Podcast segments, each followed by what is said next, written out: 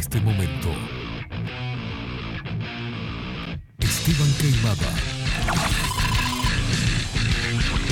Por la actualidad del Uruguay. Y el mundo. Y el mundo.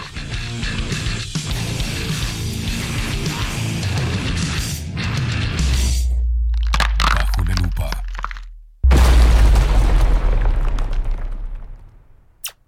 Las opiniones vertidas en Bajo la Lupa son responsabilidad exclusiva de su conductor.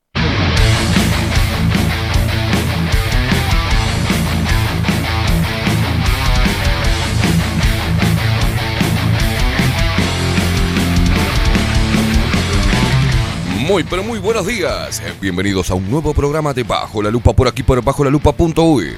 Más independientes que nunca.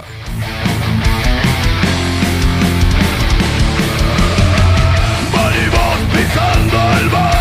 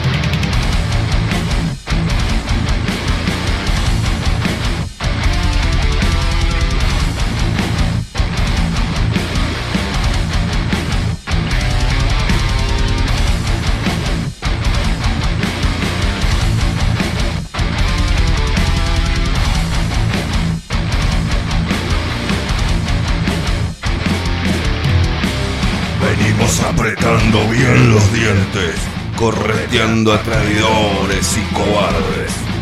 Venimos sin miedo, como el condenado a muerte. Venimos a clavarle la daga al hombre peste. Ese que viene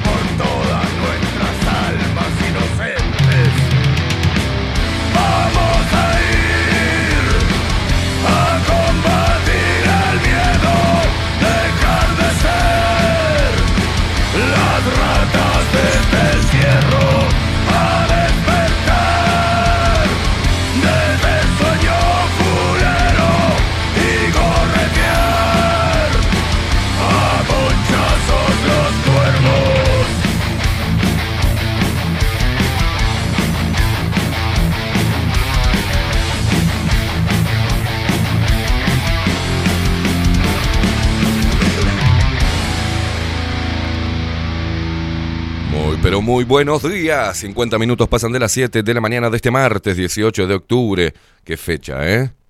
Qué fecha hace un año atrás. Lo que estaba pasando es justamente un día como hoy.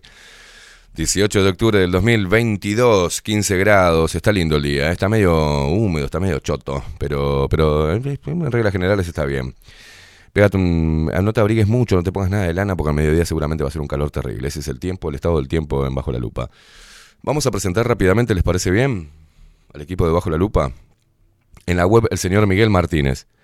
En fotografía y video, Adolfo Blanco. Nuestras voces comerciales, las mejores. como la hermosa voz de Maru Ramírez. Bienvenidos a Bajo la Lupa. Y la voz de trueno de Marco Pereira. Bienvenidos, Luperos. Y quien nos pone al aire ese posible esta magia de la comunicación es él, nuestro Benjamín, nuestro gigante Rodrigo Kong Álvarez.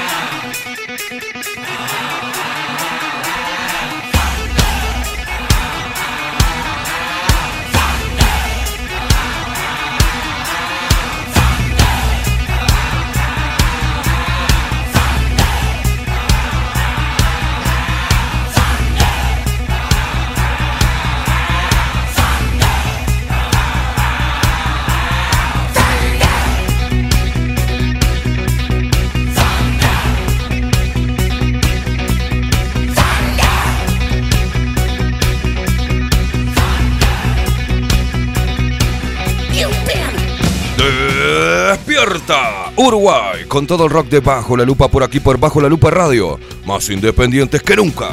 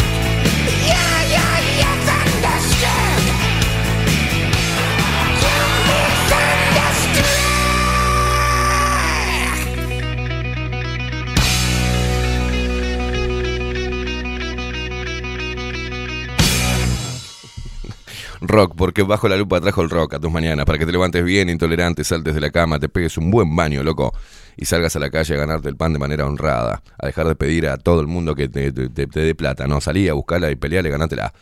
Y ponerle el pecho a las balas, y vos mamucha lo mismo, hermosa, divina, salí a la calle y ponerle papá los pechos a las balas.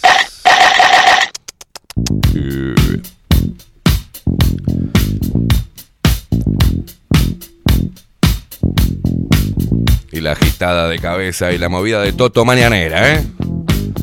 Para traer a la buena onda. Ahí, pic, mueve el Toto, Toti.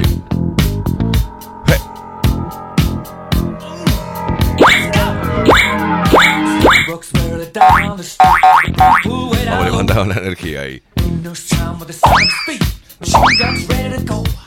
Muéveme las cachas, babu.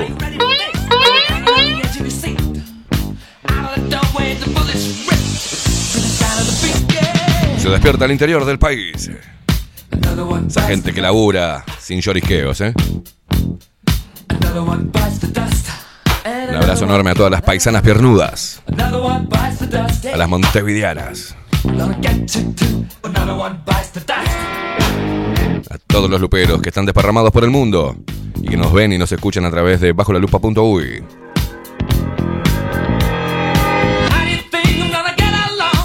saludo a toda la gente que nos escucha a través de Radio Cat.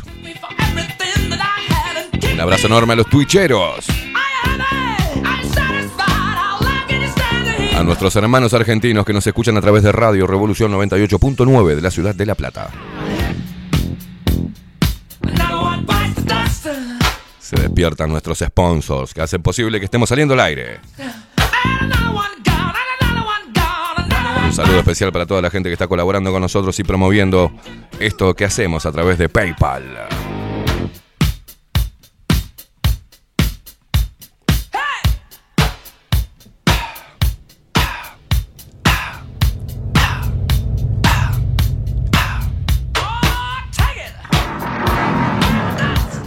Hoy se viene Ovenir Sartú con su columna Tiempo Incierto.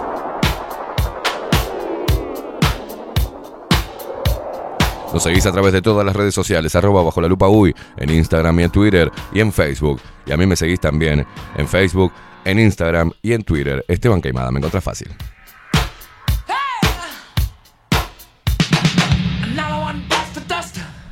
Another one dust. Another one dust.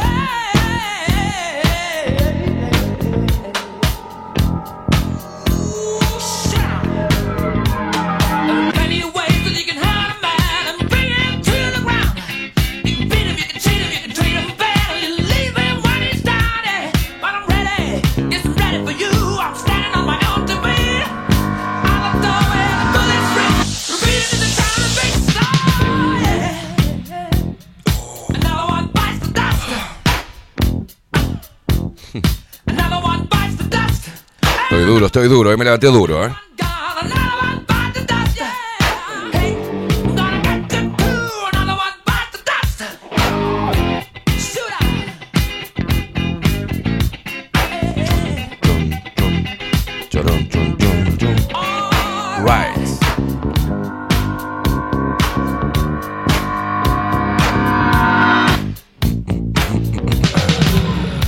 Contanos qué estás haciendo a través de Telegram, arroba bajo la lupa uy, te conectás con nosotros. Rolling Stones.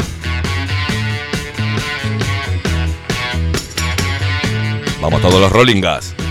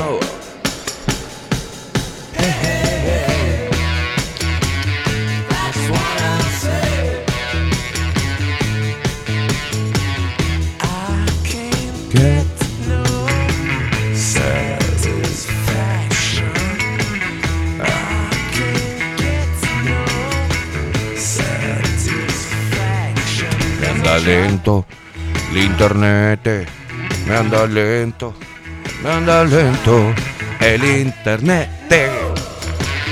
La puta que me parió. ¿Qué pasa, Rodri?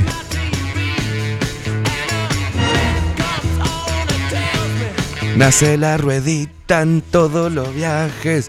Pasé un vídeo. Recalculando. Recalculando. ¿Qué pasa? ¿Qué pasa?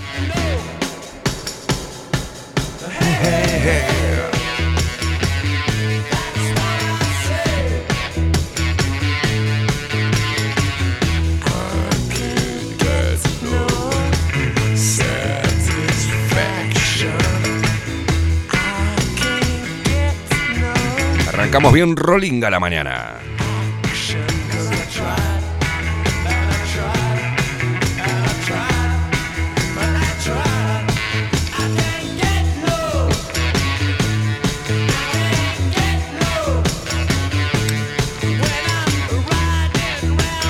Cafecito jurado y fumándome un Philip Morris, che.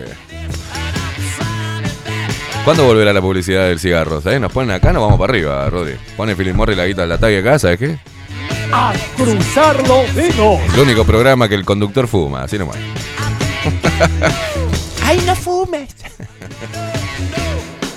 Succionense un miembro viril. eh. Pero vos loco, ¿viste? Ay, qué mal ejemplo que estás dando a la juventud. Por lo menos no, no les digo a los, a los pibes que se, que, que se pueden, pueden tener relaciones sexuales con un adulto, por ejemplo, ¿viste?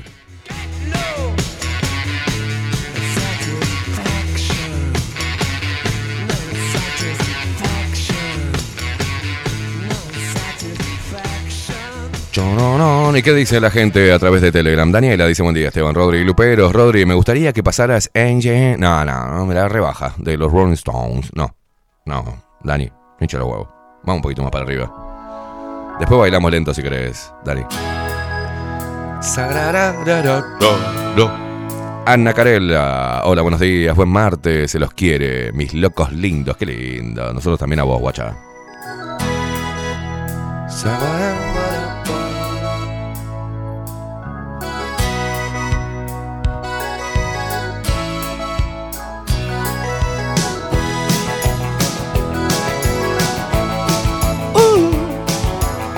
Y obviamente la gente que subió cosas el año pasado, el 17 de octubre, ¿ah? le está recordando Facebook. ¿no? Le dice hace un año, por ejemplo, a Toto también, que se sacó una foto conmigo ahí en eh, la fiesta de la humanidad, ¿no? que hicimos el, el domingo 17 de octubre del año pasado. Y un día como hoy nos estaban rajando de, de la radio. Un día como hoy arrancaba Catherine Velázquez, si no me equivoco. ¿No? Arrancaba Catherine Velázquez, arrancaba y terminaba. Hermoso.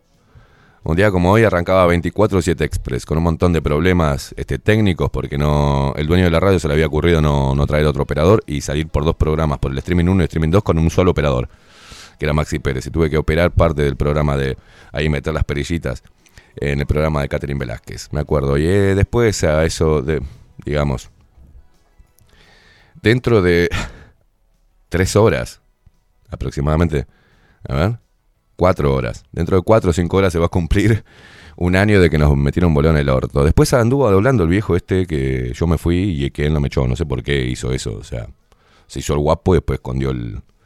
¿no? Después se achicó, pero nos volaron a la mierda. Y claro, la gente ayer también estaban recordando algunos la fiesta de la humanidad, que pues, no hubo quórum para hacerlo este año, porque al parecer no hay, viste, ya está, ya estamos en la normalidad de vuelta y la gente no, no entiende que todavía hay que seguir peleando, pero bueno, Acá estamos, acá estamos. Qué linda fecha. Qué linda fecha.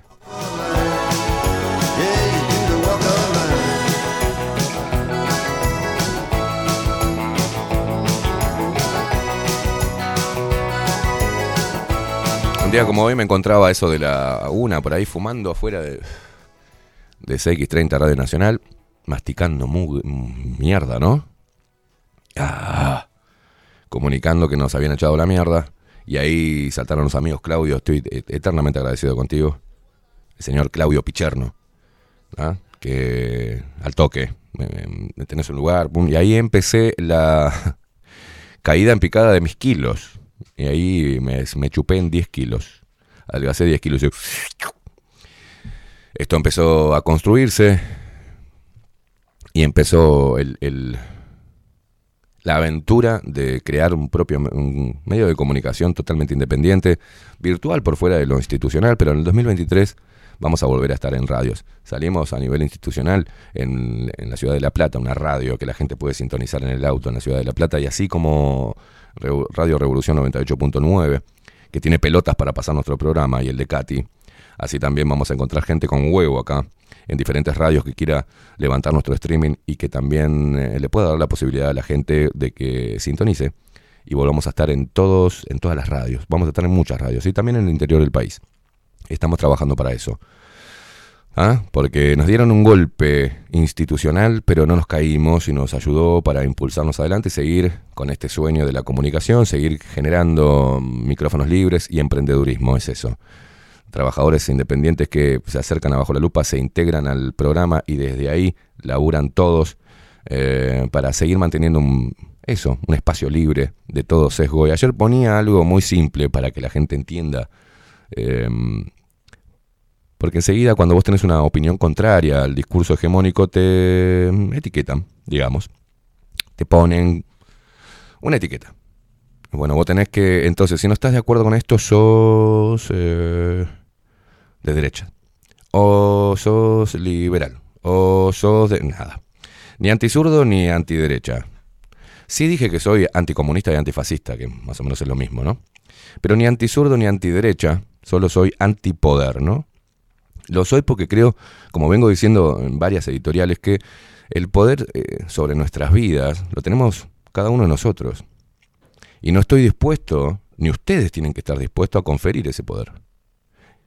Un político, un partido político, una religión o un colectivo activista no determina quién soy ni cómo debo ser. Nadie me va a venir a decir cómo debo sentir empatía y por quiénes.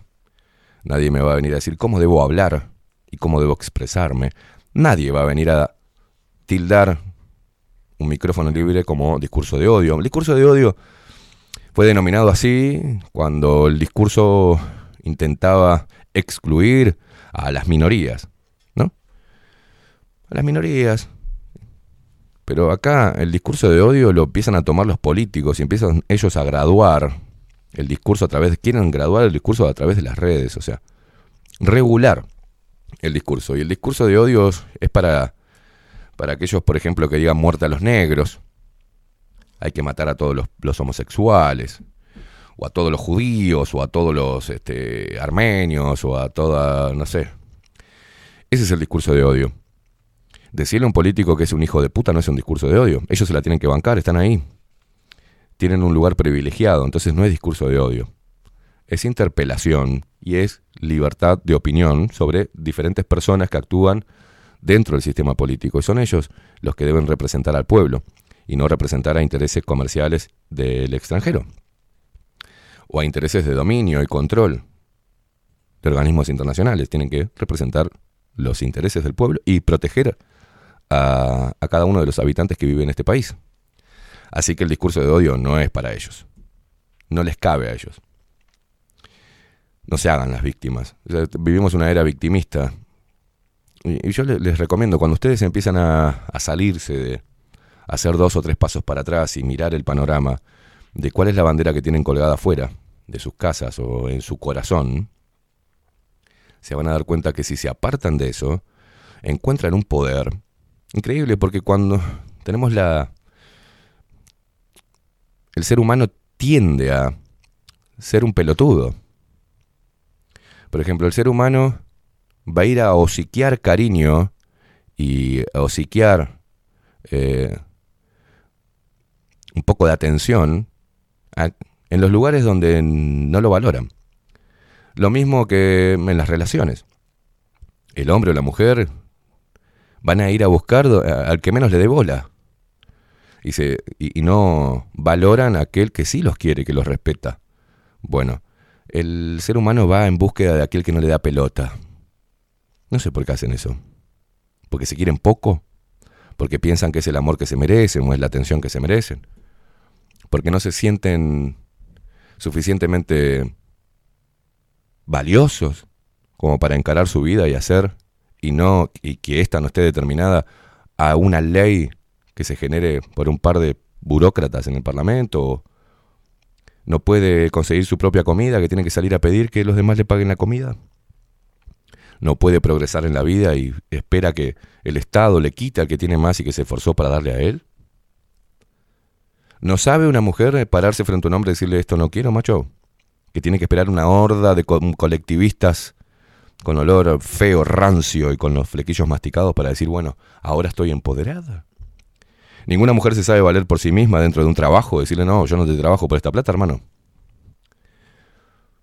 Vivimos, eh, estamos en un momento donde se ha tomado la... Se ha tomado la debilidad como una bandera. Se promueve la debilidad. No puedo si no tengo gente al lado. No puedo si no pertenezco a un colectivo. No puedo hacer nada así que podés. Podés mucho más estando solo que estando siendo parte de un colectivo. Porque la vida es como una cadena. La vida es una cadena. Hablaba con Marcela en el cumpleaños de Alfonsina. Que le mando un abrazo. Y Marcela me decía que lo que le había servido el programa era para darse cuenta que había sido una boluda en muchos aspectos. Y que a través de Bajo la Lupa empezó a, a tomar coraje y empezar a, a sentirse valiosa. Y no permitir que cualquier otro boludo, cualquier otra persona, tuviese el poder sobre ella, sobre su estado de ánimo, so- sobre sus sentimientos, que no la boludearan. Y, pero dijo algo más importante todavía. Y sabes que me encuentro ahora ayudando a otras personas, diciéndole que, dándole valor. Esto es una cadena. Y así se genera una sociedad más sana, cuando vos le das, cuando, cuando vos ayudás a otra persona, cuando vos salís de un pozo, ¿no? Salís de un momento, te, te rearmás, te sentís fuerte y encima empezás a ayudar a otros, porque ya eh, la empatía es directa, como hablaba la otra vez. Pues si, espera, me está pasando lo mismo, él está pasando lo mismo, esta persona que pasé yo hace un- dos años atrás. Y lo entiendo, entonces no, no, pará, no te, no te dejes boludear. No esperes que te valoren ahí porque no te van a valorar. Vení acá, o sea, valorate vos mismo, empezá a mirarte al espejo, empezá a sacarte todas las relaciones nocivas, todo lo, la mierda, cambiá de hábitos, a cambiar de círculo. Renovate porque la vida es una sola. Y eso para mí es muy importante.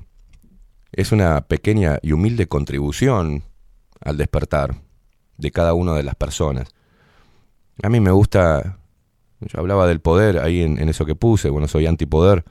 Sí, soy antipoder porque en vez de... Yo voy a contrapelo de lo que se eh, impone hoy, se quiere imponer hoy. Que es que algunos representantes de, de la reivindicación de derechos y de las minorías, lo que buscan es que vos les des poder a ellos, para que ellos, si vos le das poder, te dicen que ellos van a ayudarte. Miren qué raro, ¿no? Denle poder al político o al activista que con un discurso hipócrita hace promesas y lo peor que se lo dan a otro ser de carne y hueso, a otro ser imperfecto, corruptible, y que trabaja en la política. La política se trata de hacer un discurso de adhesión, un discurso fino y buscar a ver cuáles son los, los lados flacos de, la, de la sociedad para eh, adueñarse de ellos, salir a reivindicar y ganar votos. Eso es eso. Y yo soy al revés. Yo quiero que la gente, yo quiero que ellos pierdan poder sobre la gente. Yo quiero que la gente, cada una de las personas, encuentren su propio poder. Y el poder que tenemos es mucho mayor que el de ellos. Porque cuando el, pueblo todo se dé cuenta, se una y empiece a mirarlos desde arriba y decirle, mirá que te pusimos ahí nosotros. Y así como te pusimos, te podemos sacar. Mirá que te estamos pagando el sueldo. Pero no, salen corriendo a pedir una foto, como si fuese un rockstar. Salen corriendo a pedir la foto con el presidente. El presidente fue, entró y fue al cumpleaños de 15 de una niña. ¡Wow! ¡Ay! Una foto con Mujica. Ah, es como sa- sacarte una foto. Pedir sacarte una foto con Mujica es como sacarte una foto con un asesino. O sea, qué bien. Es como sacarte una foto con Hitler, ¿viste? Si estuviese vivo. Entonces la gente está, se está, no está viendo el poder que tiene para cambiar su propia vida y lo está confiriendo. O sea, le cede el poder a otra persona para que le solucione su vida. Y eso en todos los órdenes. O sea, yo soy víctima, yo me siento mal, eh, yo no tengo suerte, eh, yo no pude estudiar, eh, yo no, no nací lindo, no nací en un, nací en un barrio carente. fu- Dale. Entonces, es el que me representa, porque piensa en mí, porque su discurso me llega al corazón, porque habla de los más, eh, de los pobres, habla de los más vulnerables, y yo soy un ser vulnerable. Claro, se está promoviendo la vulnerabilidad en vez de la fortaleza, en vez de la resiliencia, en vez de el encare personal de tomar las riendas de tu propia vida, no. Ellos te dicen que van a solucionar las cosas y vos sos tan débil que no te das cuenta del poder que tenés y el poco poder que podés llegar a, a, a- a lo entregás a un político o a un activista o a un famoso o a un músico. Y ahí entras en un fanatismo porque te hace bien y vos decís, bueno, él está pensando en mí. No piensan en vos, no te conocen. Los políticos no te conocen, no saben quién carajo sos. Los músicos tampoco. No te conocen, no saben. El único músico que he visto, y la verdad lo tengo que decir, el único músico que he visto acordarse del nombre, integrar grupos, es Juan Casanova. el único que conozco hasta ahora, que escucha el programa todos los días, que se sabe el nombre de los luperos, que va a las reuniones, que, es- que, que va a comer con nosotros y que no se siente un superstar, es Juan Casanova. Pero después nadie se acuerda. No saben quién sos. Vos pones un tuit defendiendo a Luis Lacalle Pou o a Charles Carrera o poniendo eh, ¿no? lo de Tabaré Vázquez que no está más y poniéndolo a la misma altura que, que Valle y Ordóñez, yo qué sé. Primero que están muertos. Segundo, que mm, no te nunca te conocieron, no saben ni quién carajo sos. Somos números para los políticos. Números. Números. Entonces, empiecen realmente a empoderarse. Y no es empoderarse salir y pintarse el culo o los huevos y salir a tirar mierda contra la iglesia. Eso no es empoderarse. Eso es ser. Es una demostración de cómo te pueden eh, usar de instrumento para imponer una ideología que intenta hegemonizar, controlar y manipular y hacer mierda a la población. Está contribuyendo al odio. El discurso de odio proviene de los, del activismo reivindicativo de los derechos de las minorías. Ahí viene el discurso de odio. Que desde ahí bombardean cualquier opinión distinta. No argumentan su posición. Esto se instauró ah, en, la educación. Y tengo otro video ahí que, después, Rodri, a ver, ¿cuál es el verdadero problema de la educación? ¿Por qué no se educa a los niños o se- no se los promueve? Eso, que encuentren su, su propio valor que encuentren realmente su pasión, su, su sentido de ser dentro de una sociedad, su propia, el sentido de su propia existencia, que se reconozca a sí mismo y que diga, "Oh, yo soy bueno para esto, o, o me falta trabajar en aquello, pero yo lo puedo hacer. No le puedo entregar a los demás, ni que los demás se hagan cargo o acepten mis mierdas. Tengo que hacerme cargo de, la- de mis mierdas, mejorarlas, quiero, progresar económicamente y bueno, voy a tener que trabajar más, voy a tener que cambiar de trabajo, voy a ver cuántas horas estoy dedicando a este trabajo, cómo me siento y cuánto me está dando, o sea, y qué es lo que puedo hacer para cambiarlo. Creo que es por ahí, entonces los políticos nunca te van a dar ese discurso.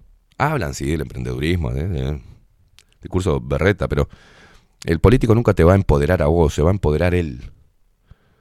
Te va a llenar la cabeza para que vos vengas como un boludo y levantes su bandera y lo aplaudas y ahí te hagas fanático de él y que le creas. Después cuando llegan al poder no se acuerdan de vos, no saben quién carajo sos. El tema es, ellos no saben. ¿Vos sabés quién sos? Y ahí está la raíz de todos los males. Soy antipoder. No me gusta la gente que manipula a otras personas para su propio fin. No me gusta la gente que le dice a los demás que él es más fuerte y que es y que él le va a ayudar a hacer nada, que le va a solucionar la vida. Empiecen a hacerse cargo ustedes de su propia vida y, y toda la sociedad va a ser mucho mejor. Una sociedad más despierta, más independiente, mm, de espaldas a los discursos políticos. No miren la televisión, no recorran los portales de noticias, no, no se enrosquen en discusiones militantes en Twitter. Empiecen a salir de eso empiecen a encontrarse ustedes mismos, empiecen a escuchar música, empiecen a leer, empiecen a hablar, empiecen a exponer y a escuchar otros argumentos para después estudiar y sacar sus propias conclusiones de lo que está sucediendo y de cómo somos manipulados sin darnos cuenta. Ese es el gran desafío que tenemos hoy, más en este tiempo en este tiempo virtual, ¿no? Donde todo el tiempo nos están metiendo cosas indirectamente y no nos damos cuenta que no nos entran en el cerebro y nos quedan en el, en el inconsciente y después repetimos como loros un montón de conceptos que ni siquiera estudiamos ni sabemos ni estamos seguros si son ciertos. Es un momento difícil, pero se puede. Señoras y señores, se puede. 20 minutos pasan de las 8 de la mañana a empoderarse, señores. Como dicen ahora, empoderate, mamu.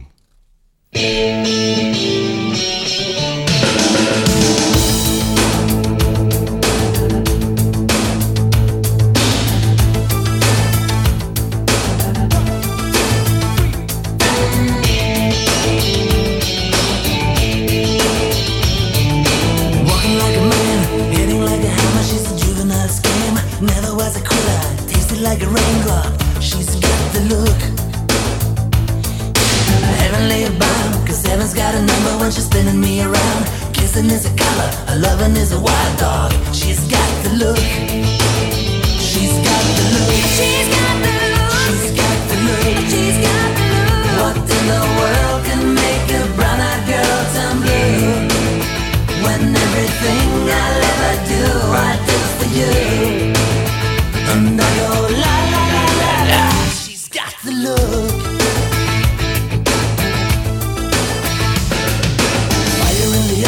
Naked to the bone as a lover's disguise. Banging on the head drum, shaking like a mad bull. She's got the look. Swaying through the band, moving like a hammer. She's a miracle man. Loving is the ocean, kissing is the wet sand. She's got the look. She's got the look. She's got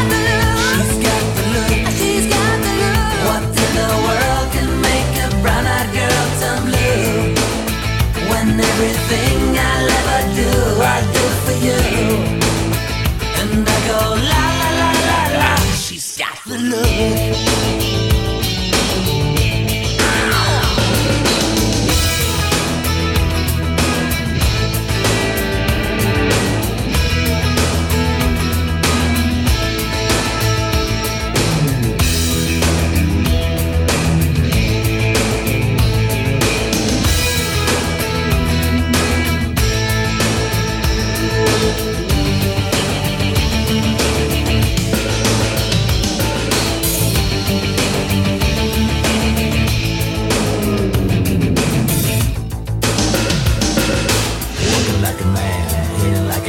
She's a juvenile scam, never was a quitter, tasting like a raindrop. She's got to look.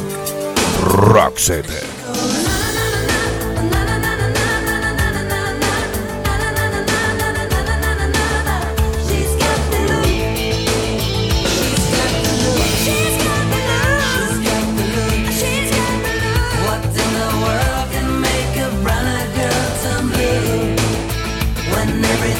I love it.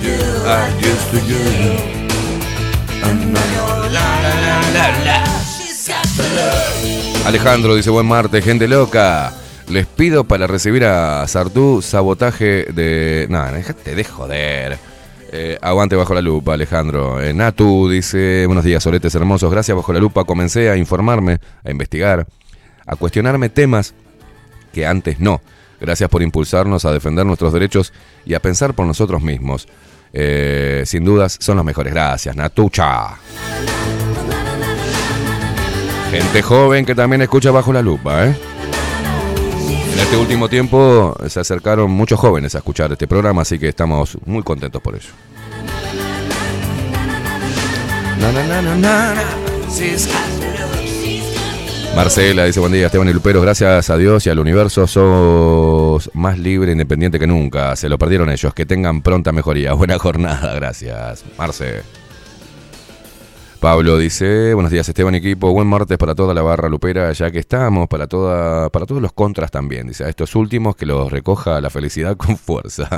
Eh, oye, mm, oye, dejen de, de- de pedir temas, ¿eh? Lo que estás diciendo me hace acordar a la canción de Molotov, eh, gran banda, cuando dice, si le das más poder al poder, más duro te van a venir a joder. Exactamente. Hay que quitarles el poder.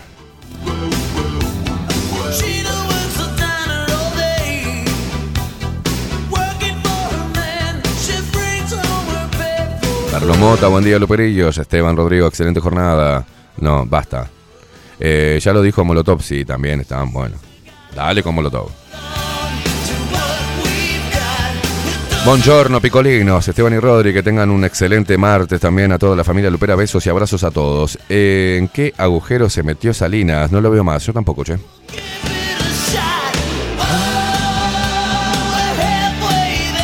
Vivian, buenos días, buenos y hermosos días que nos dan vida, eh, que nos dan vida todas las mañanas. Buena jornada, dice. Igualmente para vos, Vivian. Paulita, buen día. Esteban y Rodrigo, buen martes para todos. Mm, Lore, buen martes. Soy. Si hoy hace un año. Sí, hace. Sí, hoy hace un año del cambio. Entonces lo voy a titular El Día de la Resiliencia. Este, nada, no titulé nada.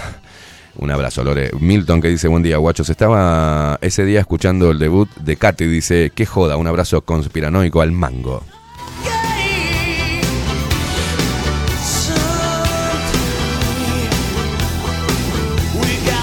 Pela Fabián dice arriba, Esteban, ¿quién lo iba a decir? Viste que acá se ve el tan trillado, por algo pasan las cosas, abrazo de gol, tricolor y bostero, dice Pela Fabián, abrazo, Pela.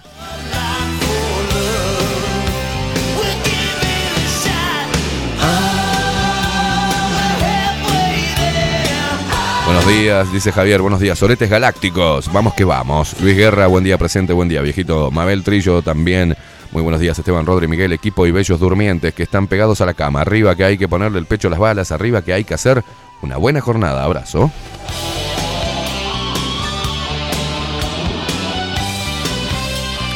Coco Leite dice, despierta la teja. Alejandra, buen día. Esteban y Rodri, buen martes. Gracias, guacha. Igualmente para vos. Two.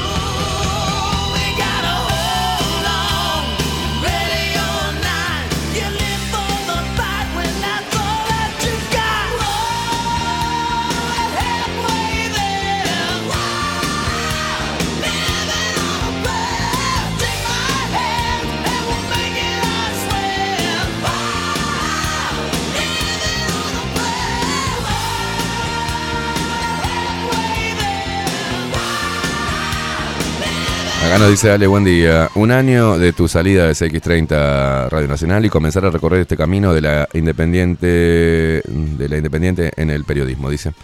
Em, de la independencia, digamos. Siempre fui independiente, ¿no? Pero lo que no te mata te fortalece y vayas y estarás fortalecido. Felicitaciones por la valentía de ser siempre tú mismo en una sociedad maleable donde todo se compra y se corrompe. Abrazo, dice Ale, gracias. Guacha y nos manda, no sé, ¿esto lo escribí yo no?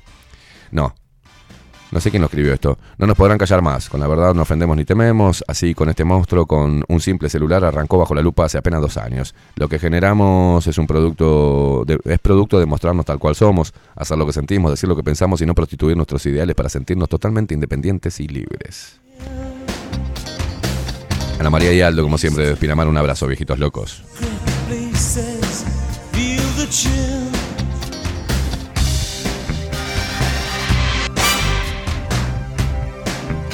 Carlos Mota dice, acordate Esteban que no hay mal que por bien no venga, abrazo, hoy lo que tenés es tuyo y no le debes nada a nadie, arriba, loco.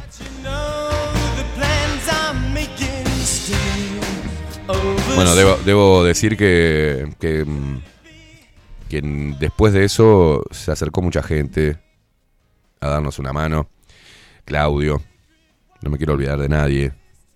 Claudio, Germán, eh, Alfredo, Luis y Sandra de la Vaquilla. Después, en el segundo golpe, nos ayudó Aus y su mamá. Eh, ustedes que están ahí del otro lado, lo- los sponsors que pusieron plata adelantada. Eh, ¿Quién más? Espere, no, me quiero olvidar. De gente que estuvo ahí mm, poniendo e impulsando para poder eh, construir esto. Gracias totales. Espero no, no haberlos decepcionado.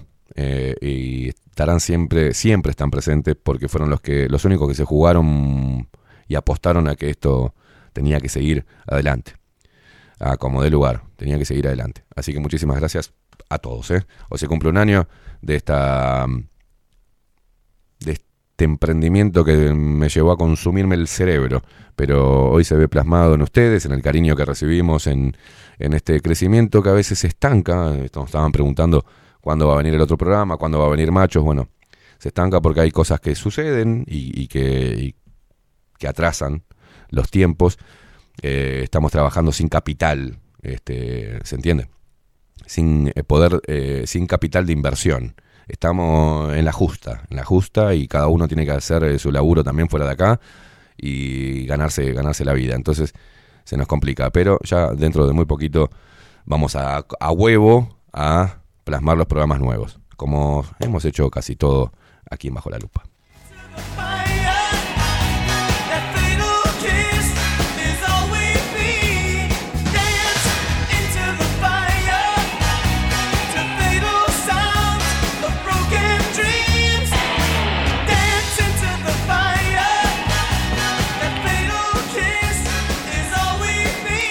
Elis, buen día. Festejar tu primer año presente. La blanqueada Dante recién se despertó. Buena jornada. Gracias por estar siempre. Gracias a vos, eh, loca, por estar siempre. Bueno, muchos mensajes. Tute González, buenos días, Esteban. En esta ocasión te paso un capítulo. Un abrazo, buena jornada. Luego te escucho por Spotify. Bueno, gracias, guacha. Guacho. Guacho, perdón. Lo que pasa es que tenés la foto de tu novia ahí adelante. Pones la foto tuya. No seas maricón, Tute. ¿Ves la foto de tu novia ahí adelante? Al pedo, boludo. Poné la tuya. No seas tan pollerudo. Ah, la, la foto. Chicas, déjenlo poner la foto solo, el tipo. Eh, ahí está ahí como diciendo, tengo novia, tengo novia. No te lo van a robar. No te lo van a robar.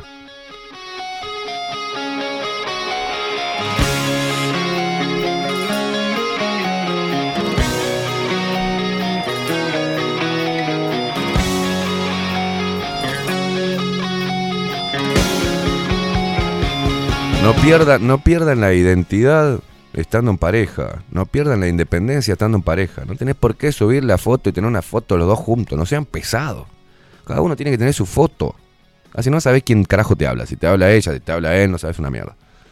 No va a detener nada, por más que pongas todas las fotos y publiques todo tu noviazgo, tu pareja dentro de las redes sociales. Si el tipo te quiere garcar, te va a cagar igual. Y si la mina te quiere poner los cuernos, te lo va a poner igual. No sean boludos. No pierdan la independencia, señores.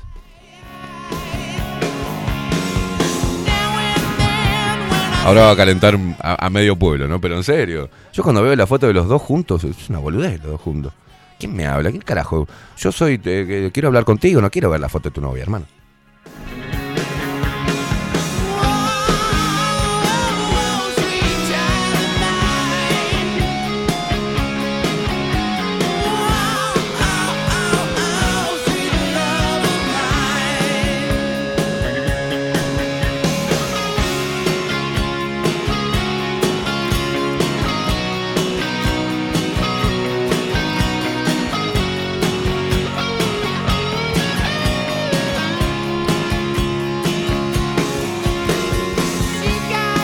Esteban, ¿quién lo iba a decir? Dice, viste que acá están... eh, eh, Yo abrazo tricolor. ¿Qué nos manda la foto? ¿Quién está ahí? ¿Con quién estás? Ah, estás con el... em, el Ciudadano B. ¿Y quién es el otro? No sé quién.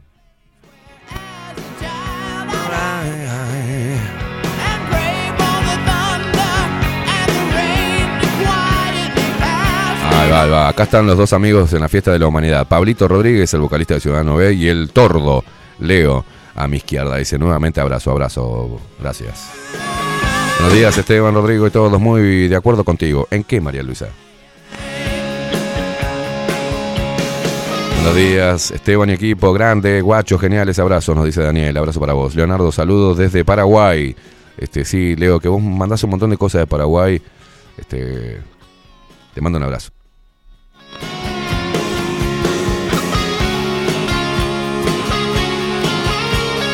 En- En realidad, el primer año de Bajo la Lupa Contenidos, de manera independiente, se cumple el... eh, la que sabe las fechas es Claudia Lan. Yo soy un desastre. Creo que el 17, ¿no? No, el, el 15. 15 por ahí. Sí, que arrancamos acá. Bueno, Rodri no sabe porque no estaba. Pero creo que el 15. Claudia Lan, por favor, las fechas exactas.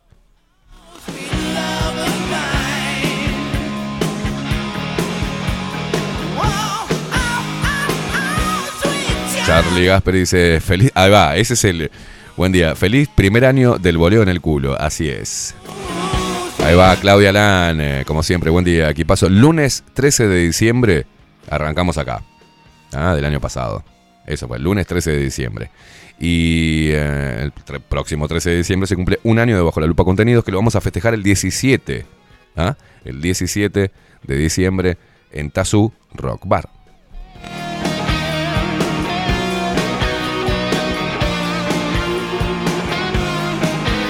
Fátima da Silva dice buenos días, buen eh, martes, feliz aniversario de liberación, dice, solo una cosa está mal, mis mañanas de sábados y domingos son muy aburridas sin ustedes, abrazo. Ah, dice acá María Luisa que está de acuerdo en no perder identidad con su pareja, en la pareja, claro, no perder la independencia dentro de tu pareja, son tus redes, macho, es tu perfil, no, no, no se entremezclen, al pedo es, al pedo, no, no, no asegura nada eso.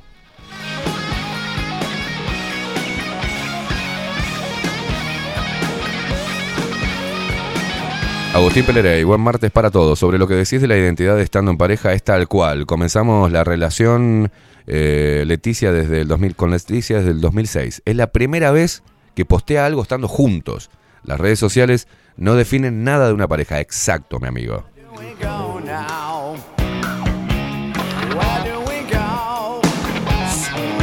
Acá están vestidos porque ellos bailan, ¿no?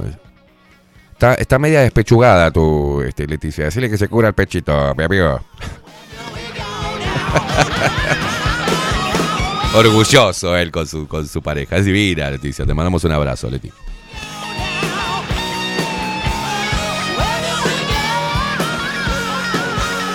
Viviana, de Salón Libertad, dice, feliz cumple del boleo en el culo.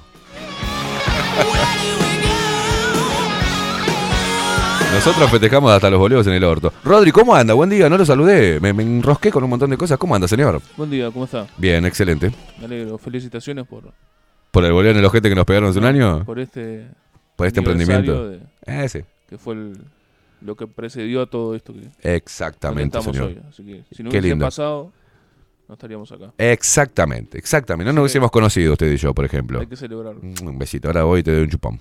¿Trajo algo para.? No, ¿qué querés que traiga? No, no, ahora después vamos a buscar algo.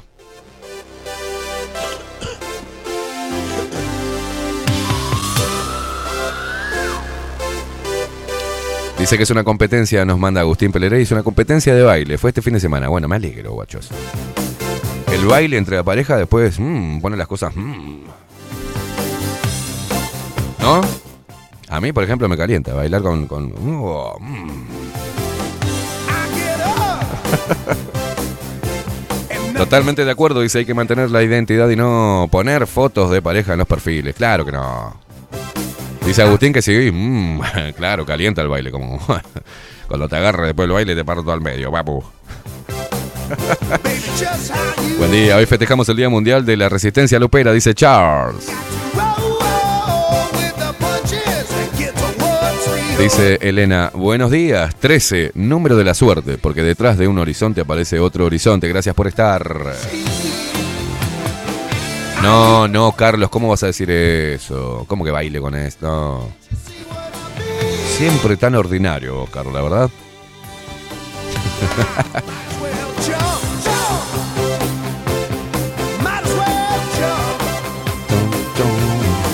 Alberto Betancor, buen día, Esteban. A veces lo peor saca lo mejor, fuerza.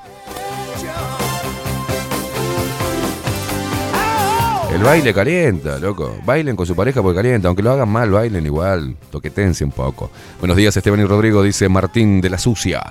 Eh, hermosa tarde de la fiesta de la humanidad en plena dictadura sanitaria. Silvia García, buenos días, buena jornada, felicitaciones por este año y gracias por el esfuerzo y la palabra certera. Aquí estamos arriba, gente querida.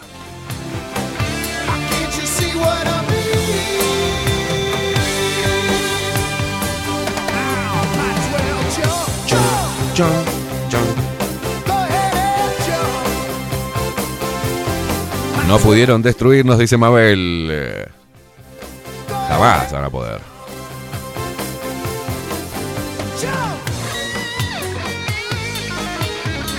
Bueno, sigue el caso artesiano, astesiano, perdón, yo decía artesiano porque había salido en un artículo artesiano y era astesiano. Bueno, ahora parece que estaba en una lista, astesiano, en, una lista del herrerismo, ¿no? Y, que, y abajo en, el, en la lista 201, Ricardo Ford. ¿Quién es ese Ricardo Ford? No, no, no, increíble.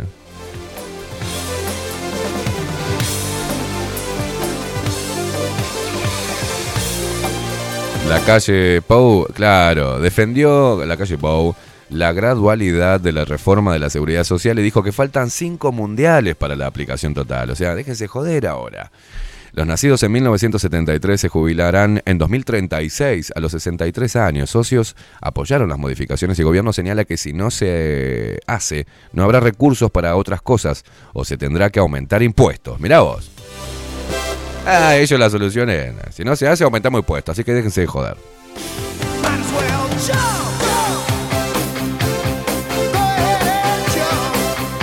No, hermano, lo que tenés que promover es que haya más activos que pasivos, loco, en Uruguay. Evitar que los pibes se vayan a la mierda, que el país tenga eh, oportunidades laborales para los jóvenes, ¿ah? para que contribuyan para los viejos, si querés. ¿ah? Y también hay que ver qué tipo de- lo que hay que tener... Lo único que le, que, le, que le puedo dar la razón a este viejo de mierda, asesino, eh, golpista, mm, antidemocracia, totalitario y vendepatria de Mujica, es que, y sí, hay, hay oficios que, que, que las personas pueden seguir laburando. Hay oficios que no te hacen mierda, no vas a hacer, eh, no es lo mismo, como decía este viejo choto, que trabajes en la construcción 30 años, ¿ah? que te haces mierda el cuerpo, a que trabajes de otra cosa, que puedes seguir laburando hasta los 75, 80 años. ¿ah? Y cuando le decís, bueno, al jubilado, le decís, bueno, está, querés laburar, está, rescindí, o sea, rescin- eh, congelá tu jubilación y seguir laburando. Ah, no, no, no, no, no, no. Quiere las dos cosas, bueno, está. Pero los aportes, es un robo, es una estafa igual la seguridad social, ¿está? Si vamos al caso. Pero bueno, ya que es una estafa y que nadie va a tener el valor de cambiarlo, ¿tá? Por lo menos hagan las cosas bien para seguir teniendo una mayor cantidad de activos, ¿tá?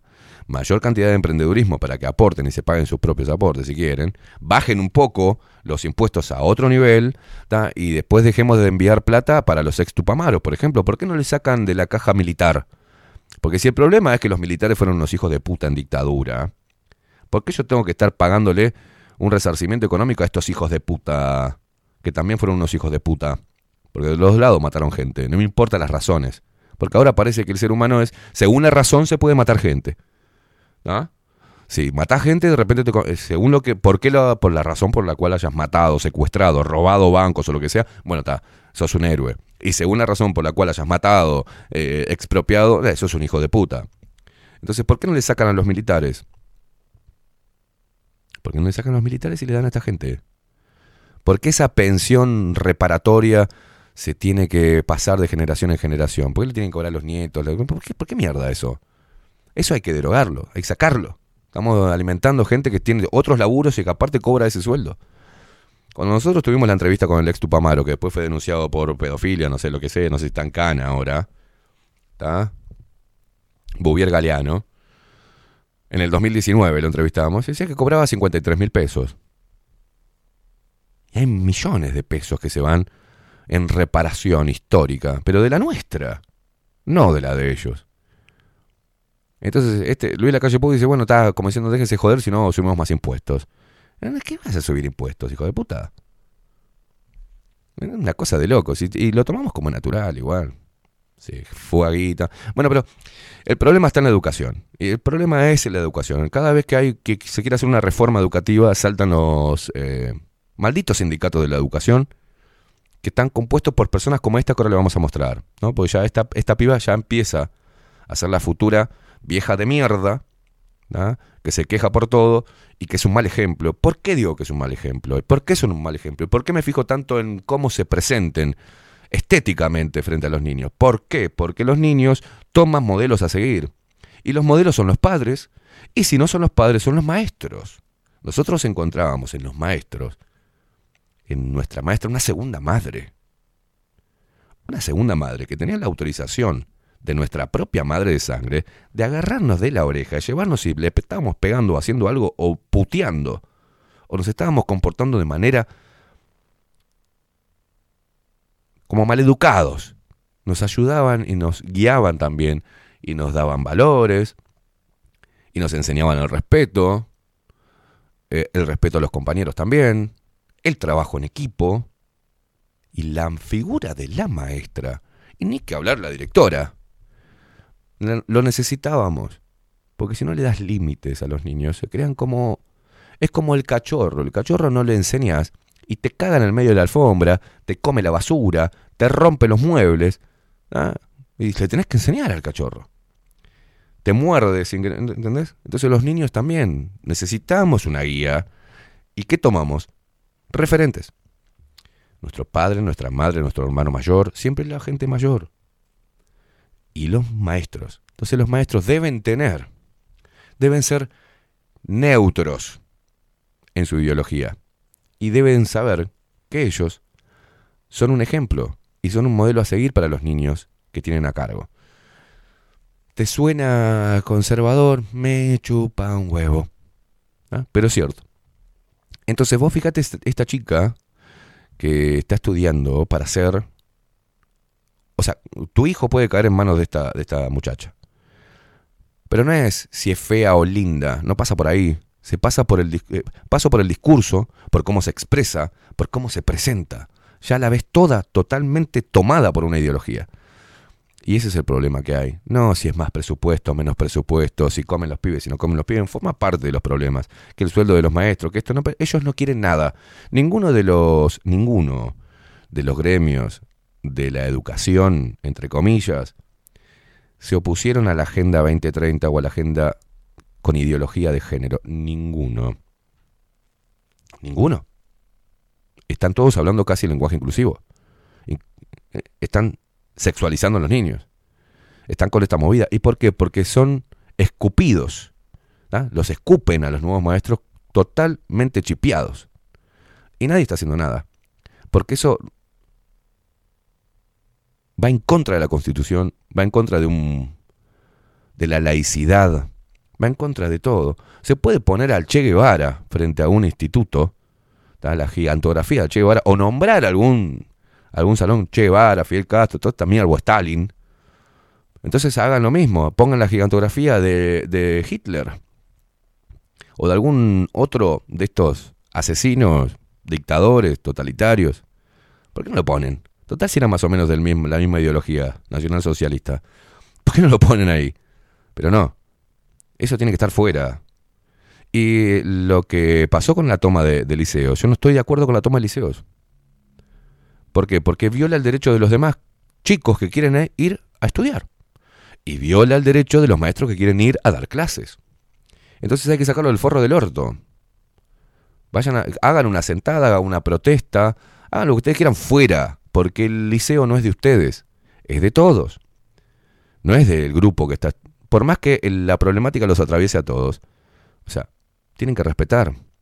Lo mismo los sindicatos, no pueden, no pueden limitar el acceso y el derecho que tienen otros trabajadores a trabajar. Entonces, hagan afuera todo lo que quieran, paren los que quieran parar y pidan el reclamo, háganlo solamente para los sindicalizados y se terminó el problema, pues yo no estoy pidiendo que el trabajador le tiene que decir al sindicato, yo no estoy pidiendo que luches por mis derechos, yo me los sé ganar yo solo.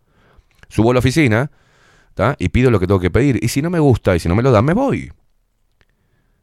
Entonces, esta estupidez mediocre que estamos permitiendo, que todo el mundo está permitiendo por miedo, que vi- viene un matón de estos, de estos sindicalistas, estos matones, estos gorilas que vienen. ¿Qué le tenés miedo, hermano? Te callás por miedo. Vienen uno de estos, maestros de mierda. ya el aspecto es deleznable, es un asco. Hablan como el culo. Hablan con falta de ortografía, mire, con esto le digo todo. Hablan con falta de ortografía, me encantó eso, un, mensaje que eh, un tuitero me puso ahí, está hablando con falta de ortografía. Me vienen a reclamar esto, no me importa esto. El tema es que no quiero, quiero que mi hijo se pueda tener un lugar con referentes que los impulsen a estudiar, a crecer intelectualmente y no que me los agarren y me los, me los adoctrinen con una ideología berreta que no les hace bien, que los termina convirtiendo en ese tipo de maestros, en ese tipo de modelo. Pon el video, Rodney. Siquiera nos escuchan. O sea, este, esto no es lo que estamos pidiendo. Nosotros no pedimos una reforma educativa, nosotros pedimos más presupuesto. Este, porque los chiquilines se, se están muriendo de hambre, se están cagando de hambre en las casas. Entonces, ¿qué? Para, para el abandono, nos hablan del abandono de las escuelas, del abandono de las escuelas. El abandono de las escuelas y en las y en secundaria es porque eh, falta eh, un sustento a- a- atrás. Y eso es lo que está faltando, presupuesto está faltando. Y acá, en estos casos, participación real a los docentes, a los estudiantes. Eh, esto, la verdad que es un chiste. Estos cara a caras que han hecho son un chiste. Eh, tanto en el cerro como acá. En el cerro fue mucho peor porque no nos dejaron ni, ni ingresar. Aquí nos dejaron ingresar, pero a la primera pregunta que al señor primer. no le gustó, eh, plantear- plantearon que planteó que, que se retiraran de a, todo- a todos los irrespetuosos que eran preguntas que no, que no le estaban gustando, que se retiraran del, del lugar simplemente y, y listo. O sea, eso no es ningún espacio de diálogo. Igualmente ustedes acá pueden ingresar en el cerro, ¿no?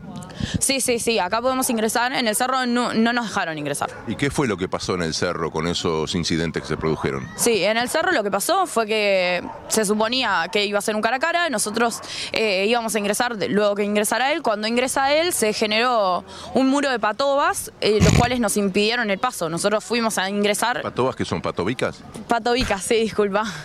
Este, y cuando nosotros quisimos eh, ingresar, este, nos empezaron a, a empujar hacia afuera, generando toda una avalancha de, a la cual resistimos, claramente. Este, no sé, golpes, tuvimos compañeros que eh, les pegaron en el estómago, Mirá, compañeros que miente. les pegaron en la cabeza, o sea, patadas por lo bajo. Entonces, eh, los medios de comunicación que estaban este, por arriba de ellos, digamos, lo que veían era nuestra, ra- nuestra resistencia hacia Oh. todo lo que estaba sucediendo, hacia todos los golpes y hacia los empujones que era hacia afuera. Si era realmente un cara a cara y un intercambio con el estudiantado y con los docentes, no, eso era una falacia, era men- total mentira. Estudiante de formación docente. Esto, dentro de muy poco, va a dar clases. Va a impartir conocimiento. Esto. Y aparte miente. Porque eh, se los dejó ingresar. Y yo no podré estar, no estoy de acuerdo con... No estoy de acuerdo con, cómo están llevando adelante la reforma, todo eso, ¿no? Pero empezaron a... Esto es lo que van a hacer docentes, diciendo sorete, parásito, no sé qué.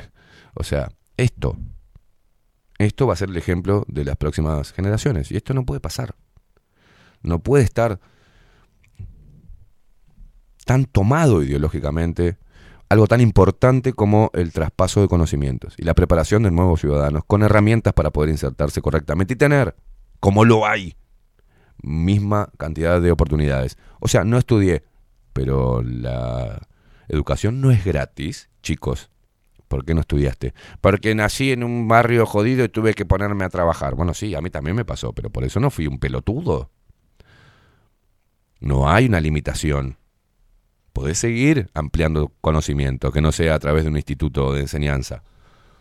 Podés seguir cultivando tu mente, podés seguir encarando tu vida, podés seguir saltando de laburo en laburo e, e ir aprendiendo oficios. Yo lo hice y no soy Superman.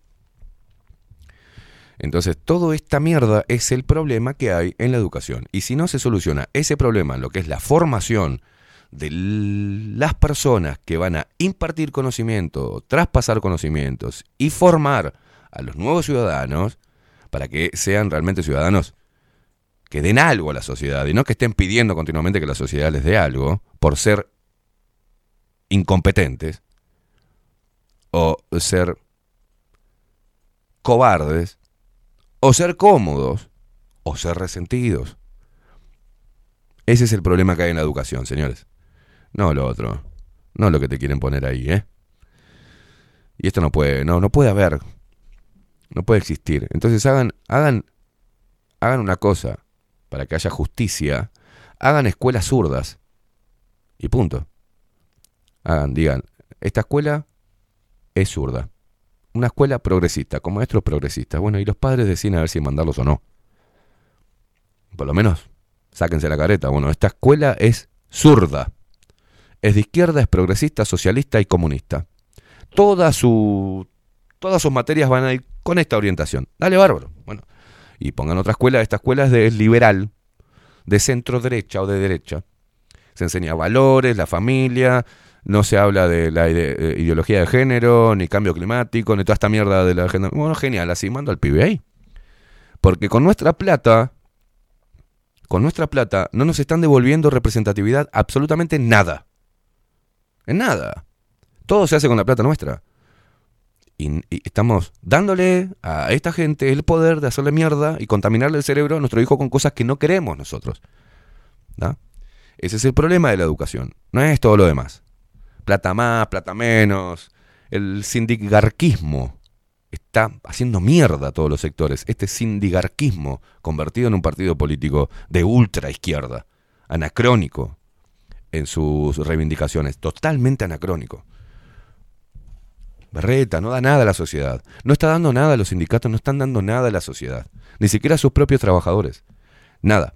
Solo forman parte de una militancia de izquierda del Frente Amplio a nivel local. Y de la izquierda a nivel global, porque reivindican a todos los malditos asesinos hijos de puta comunistas totalitarios de mierda. Y siguen reivindicando toda esa mierda.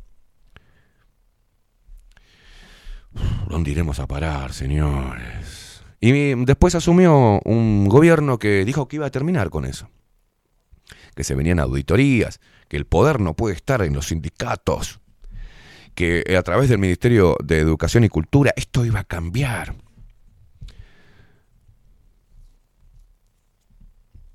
Que iba a velar por la propiedad privada.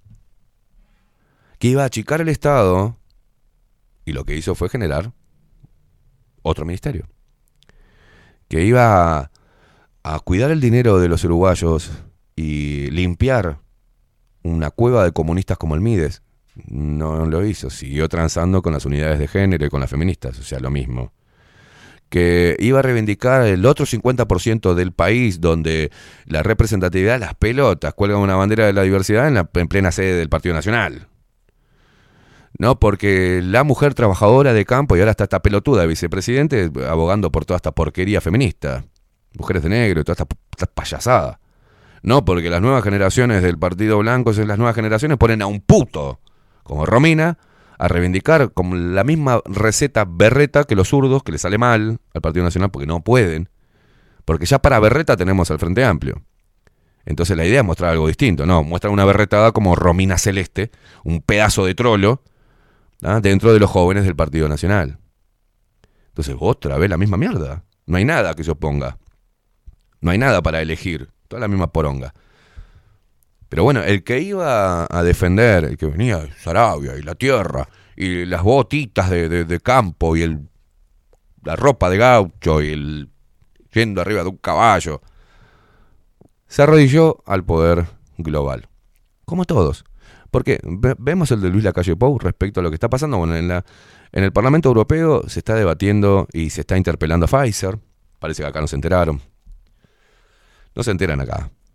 Vaya a saber los contratos que tenemos firmados y qué vendimos y qué dimos de garantía para que no se esté tocando el tema Pfizer. ¿No?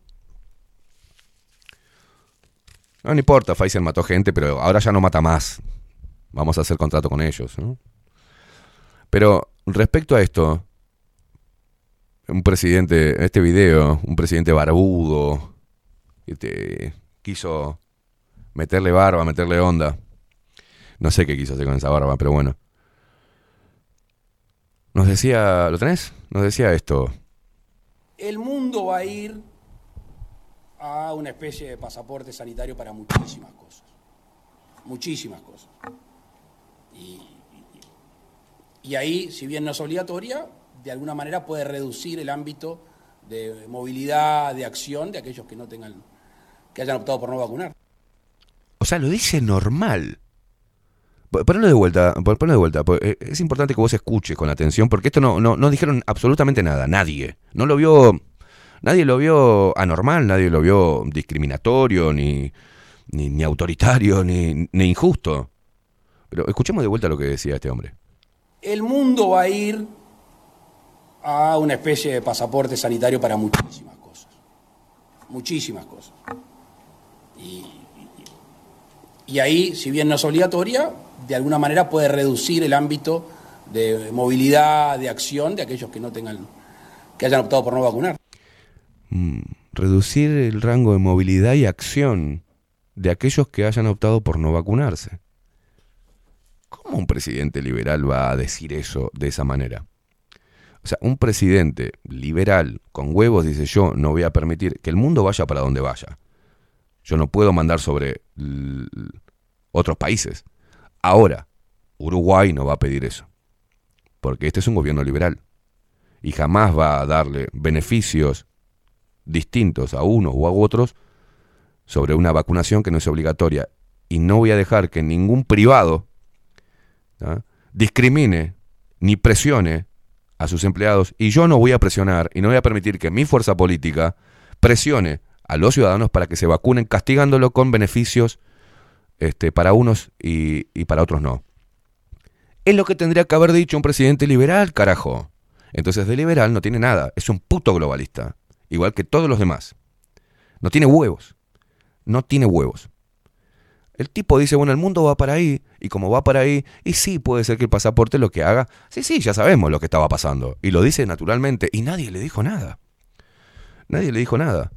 Entonces este país, si el presidente de la República es un maldito cobarde, ¿qué queda para todos los demás? Esto es lo que ven desde afuera, y si tienen un presidente así, y esto no fue criticado por los medios de comunicación, esto no fue criticado ni siquiera por la propia op- oposición, está. Esa es la mentalidad discursiva, al menos de Uruguay.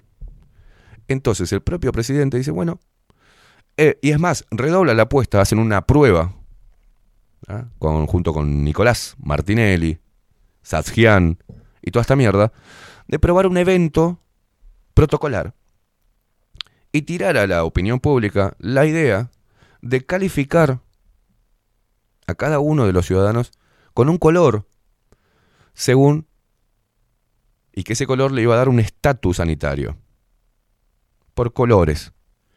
O sea, los del colorcito amarillo no van a poder entrar acá. Los que tengan el color celeste sí, son los que cumplieron las malditas ovejas que se pincharon la- toda, con todas las dosis. ¿Está? Liberales. Por eso cuando hablan los zurdos que hablan de mm, este gobierno neoliberal, no tiene nada de neoliberal, ni de neo, ni de liberal, de un sorete. Porque pisotea las bases filosóficas del liberalismo. Jamás un liberal va a decir esto. Nunca. Entonces le mienten a los jóvenes que esto es un problema por tener un gobierno neoliberal. Y le mienten como Fernando Pereira diciendo que nosotros en pandemia nunca hicimos manifestaciones porque somos... ¿Qué, qué no hiciste manifestaciones, hijo de puta? ¿Te pensás que somos todos descerebrados, que no nos acordamos todos los quilombos que metieron en pandemia? ¿O no se hizo una marcha a la diversidad también fogoneada por ustedes y acompañada por el PIT-CNT? En plena, en pleno ola de contagios. Todos los putos bailando y chuponeándose en la calle. Multitudinaria fue la marcha. ¿Te acordás o no te acordás, Pereira? ¿O alguno de ustedes dijo, no recomendamos la marcha de la diversidad, no apoyamos? No. Ustedes están metidos ahí porque parte de la marcha de la diversidad, ustedes forman parte de ese movimiento. Movimiento sindical, movimiento estudiantil, movimiento afrodescendiente, movimiento canábico y obviamente el feminista. Y obviamente los putos. LGTB. Pero si ya perdimos lo que es este la izquierda también, cuando llega al poder, no utiliza. La verdad, no hicieron nada de izquierda, más que agrandar el Estado y acomodar a su gente ¿ah? y formar parásitos dentro del Estado y derivar la plata del pueblo primero para sus bolsillos o para su militancia o para sus compañeros militantes, periodísticos, por ejemplo. Eso es lo que hizo el Frente Amplio. Entonces se apartan. Son buenos hablando de bla, bla, bla, sanateando. Para la plebe, para su militancia, bla, bla, bla, bla. Pero después a los hechos todos transan. ¿Y con quiénes transan todos? Con el poder real, que es el poder global. Y obedecen la agenda de la ONU, todos, hasta los antiimperialistas. Van a tomar whisky con los líderes de la élite y traen para acá toda esa basura. Los que antes tiraban bombas Molotov contra la visita de Rockefeller. Los que hablaban de. se abonaban al discurso de los yanquis. El imperio. Y ahora son todos putitos de iPhone estos comunistas. Estos socialistas son lo más contradictorio que hay. Quieren sacarle la plata a los demás, pero ellos no la. no, no sacan un mango. Para darle al otro. Una fuerza política que siempre fue machista, homofóbica. Siempre. Fíjate los líderes de la izquierda. ¿Dónde he visto una de izquierda? En la historia. Una mujer importante de la izquierda. Ninguna, siempre en la segunda. Bueno, pero eso hoy los jóvenes no lo saben, parece que no le enseñan. Y para eso están los profesores y para eso están los maestros, para dar la historia contada como debe ser contada, para empoderar a los jóvenes, para que tengan independencia intelectual. No sesguen la historia, no romanticen la mierda que pasó en este país. ¿Quiénes financiaban estos movimientos eh, revolucionarios. ¿De dónde venía la plata? Del mismo lugar, señores. Del mismo lugar, siempre venía del mismo lugar. Siempre. Entonces, este gobierno no es liberal. En la medida que lo primero que hizo fue poner una ministra de mm, Economía keynesiana, discípula de Astori. O sea, no es liberal. No es liberal en nada. Meter otra vez a estos dinosaurios como Heber, toda esta gente dinosaurio. Son dinosaurios. Siguen los dinosaurios con los mismos tratos de siempre, con los mismos, las mismas conexiones de siempre, con los mismos negocios de siempre, con la misma tranza de siempre. Si no son los blancos, son los colorados, si no es el Frente Amplio con los colorados, si no son los colorados con el Partido Nacional y ahora con Cabildo Abierto también. O sea, son toda la misma mierda. Ninguno. Yo no he visto un discurso. Hasta que no vea un discurso, no voy a creer que en Uruguay haya realmente una confrontación ideológica. Haya diferentes opiniones. No. Todos hablan como habla el presidente Luis Lacalle Pou. Y bueno, el mundo va para ahí. Los científicos saben. O sea que los científicos vienen y dicen que hay que matar a todo aquel que no se haya vacunado. Y bueno, el mundo va para ahí. Hay que matar a todos los que no se apeguen a nuestra, a nuestra, a nuestro mandato. Y bueno, viste. Y de repente, bueno, no, si no te querés vacunar es porque sos mal ciudadano, mala persona, un irresponsable, un inmoral, un conspiranoico de mierda, un ser del esnable a los cual, al cual no le vamos a permitir entrar a un estadio, no le vamos a permitir entrar a un teatro, no le vamos a... Y por ahora lo dejamos entrar a los supermercados, pe- pero con tapabocas. Y de repente mañana, ¿y que se vacunó? No le damos un crédito. Y bueno, eh, reestructuración. Ah, vamos a achicar personal. A ver, tráeme los no vacunados, sácamelo. O sea, ¿cuál era el mundo para vacunados y no vacunados? ¿Qué lograron con esto? Nada. Confundir a la gente, atemorizarla, reivindicar algún papel de las autoridades y de los del sistema político, hacer meterle la cabeza a la gente de vuelta en la televisión, que ya la gente no la estaba mirando, había quedado solamente el informativo para los viejos. ¿ah? Pero se hicieron meter de cabeza de vuelta, reivindicar los medios de comunicación tradicionales, porque era a través de ellos que se iba a seguir hegemonizando el pensamiento masivo. O sea,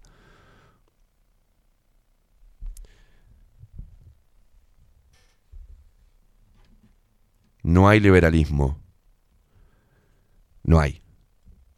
Hay algo que se instauró, que es el globalismo. El globalismo lo que hizo es crear el fenómeno de hace, que lo vienen laburando de hace mucho tiempo, de el fenómeno de centrismo.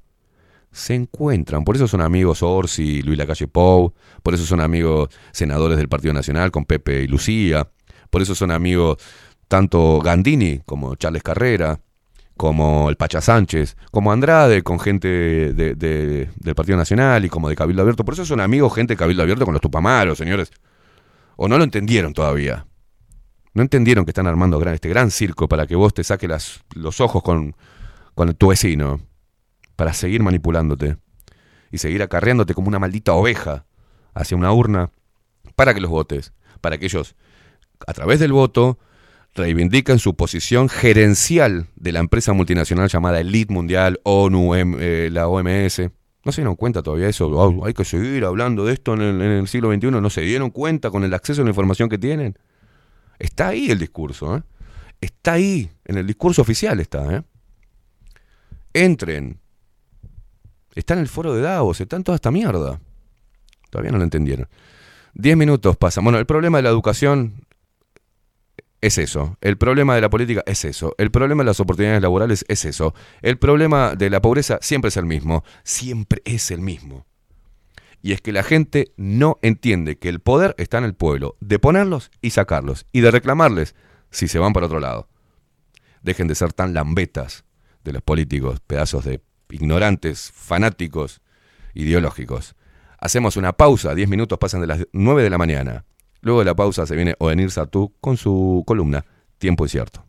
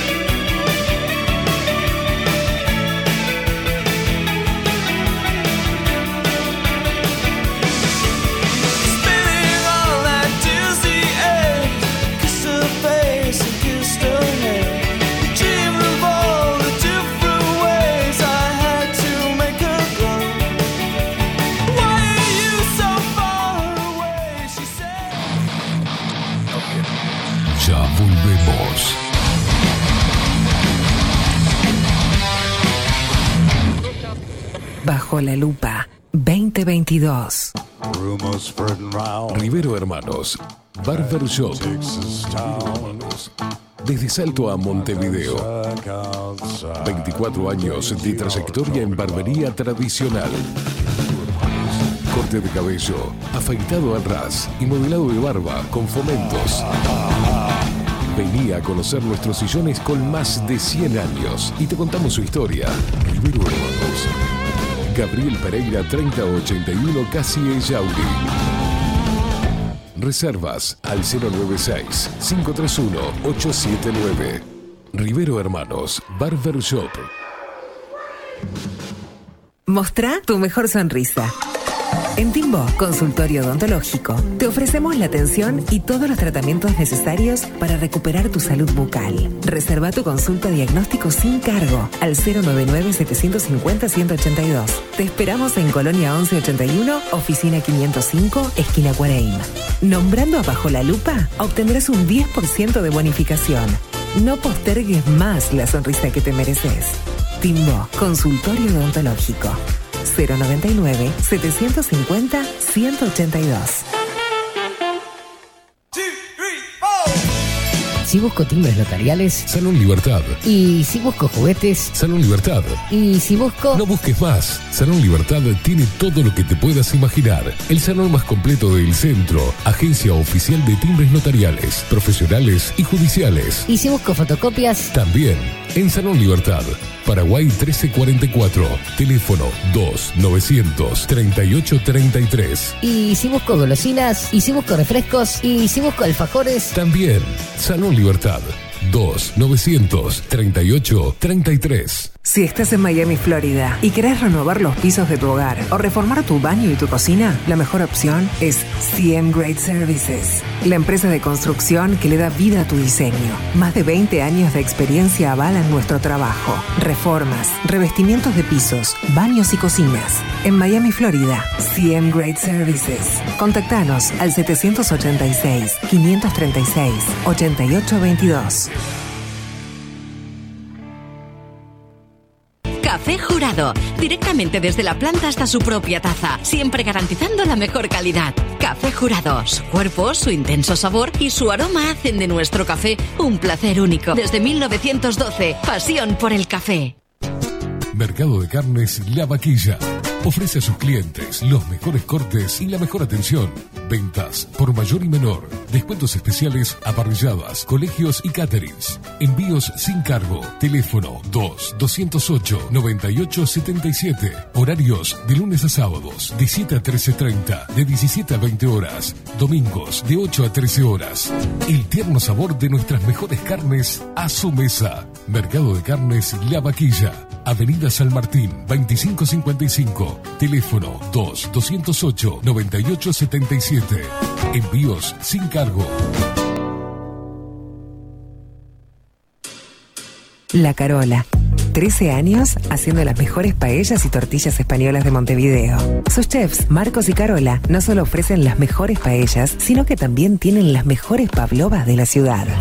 Cuentan con un jardín exclusivo para tapeos, degustaciones de vinos y reuniones familiares. También ofrecen un menú express con opción de pasta y jugos naturales. De martes a viernes a partir de las 20 horas, sábados y domingos, también al mediodía. Instagram, La Carola Tapas. Gonzalo Ramírez 2225, esquina Juan Polié. Reserva tu lugar 099 24 20 72. La Carola, el clásico de la ciudad. Pescadería El Italiano. Ubicados en el puertito del buceo, les ofrecemos pescado fresco todo el año y gran variedad en mariscos, productos de excelente calidad, llevando confianza a su mesa. Los esperamos con la mejor atención personalizada. Pescadería El Italiano, de martes a domingos, de 8 a 20 horas. Contamos con envíos. Pescadería El Italiano. Comunicate al 2-622-7930 y por WhatsApp 095 43 3502.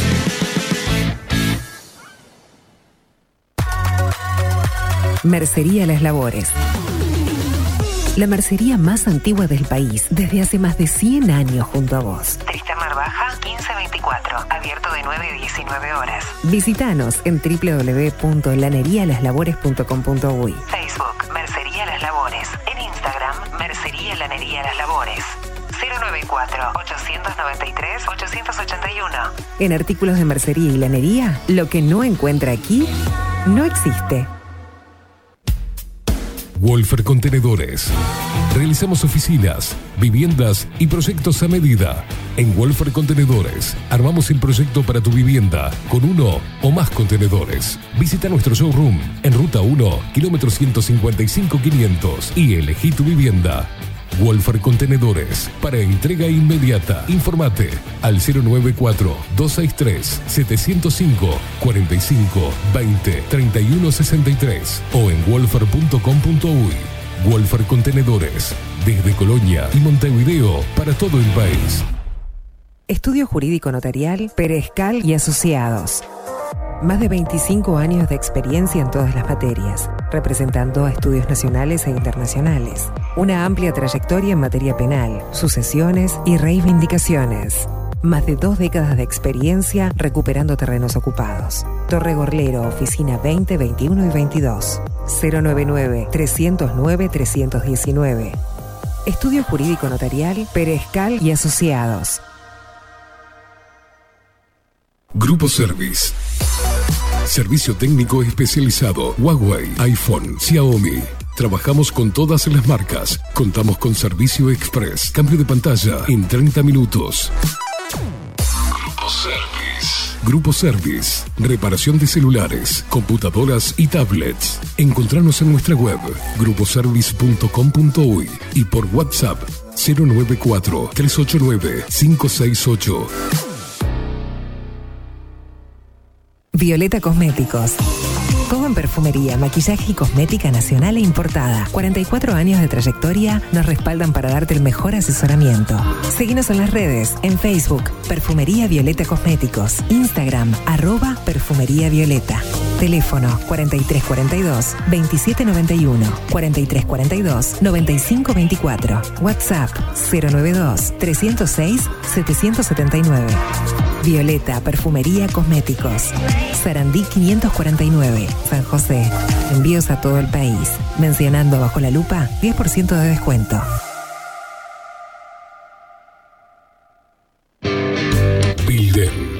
Digital. Creamos la estrategia de transformación digital para que tu empresa avance y se adapte a los desafíos de hoy. Desarrollo y posicionamiento web, community management, planes de marketing digital. Bilden, transformación digital. Comunicate al 094 400 060 o escribinos a hola arroba bilden.uy.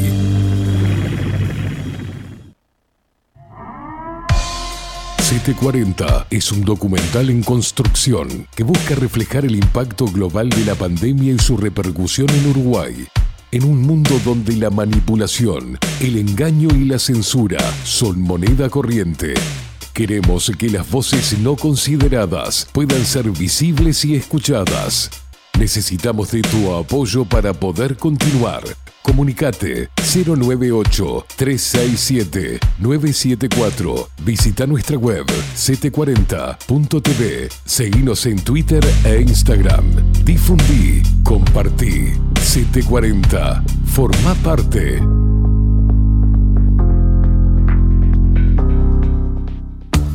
Ahora también estamos en Twitch. Seguinos en Bajo la Lupa guion bajo uy. Bajo la Lupa bajo. Bajo la Lupa contenidos más independientes que nunca. Heard it from a friend who heard it from a friend who heard it from another. You've been messing around. They say you got a boyfriend. You're out late every weekend. They're talking about you and it's bringing me down. But I know the neighborhood and talk is cheap when the story is good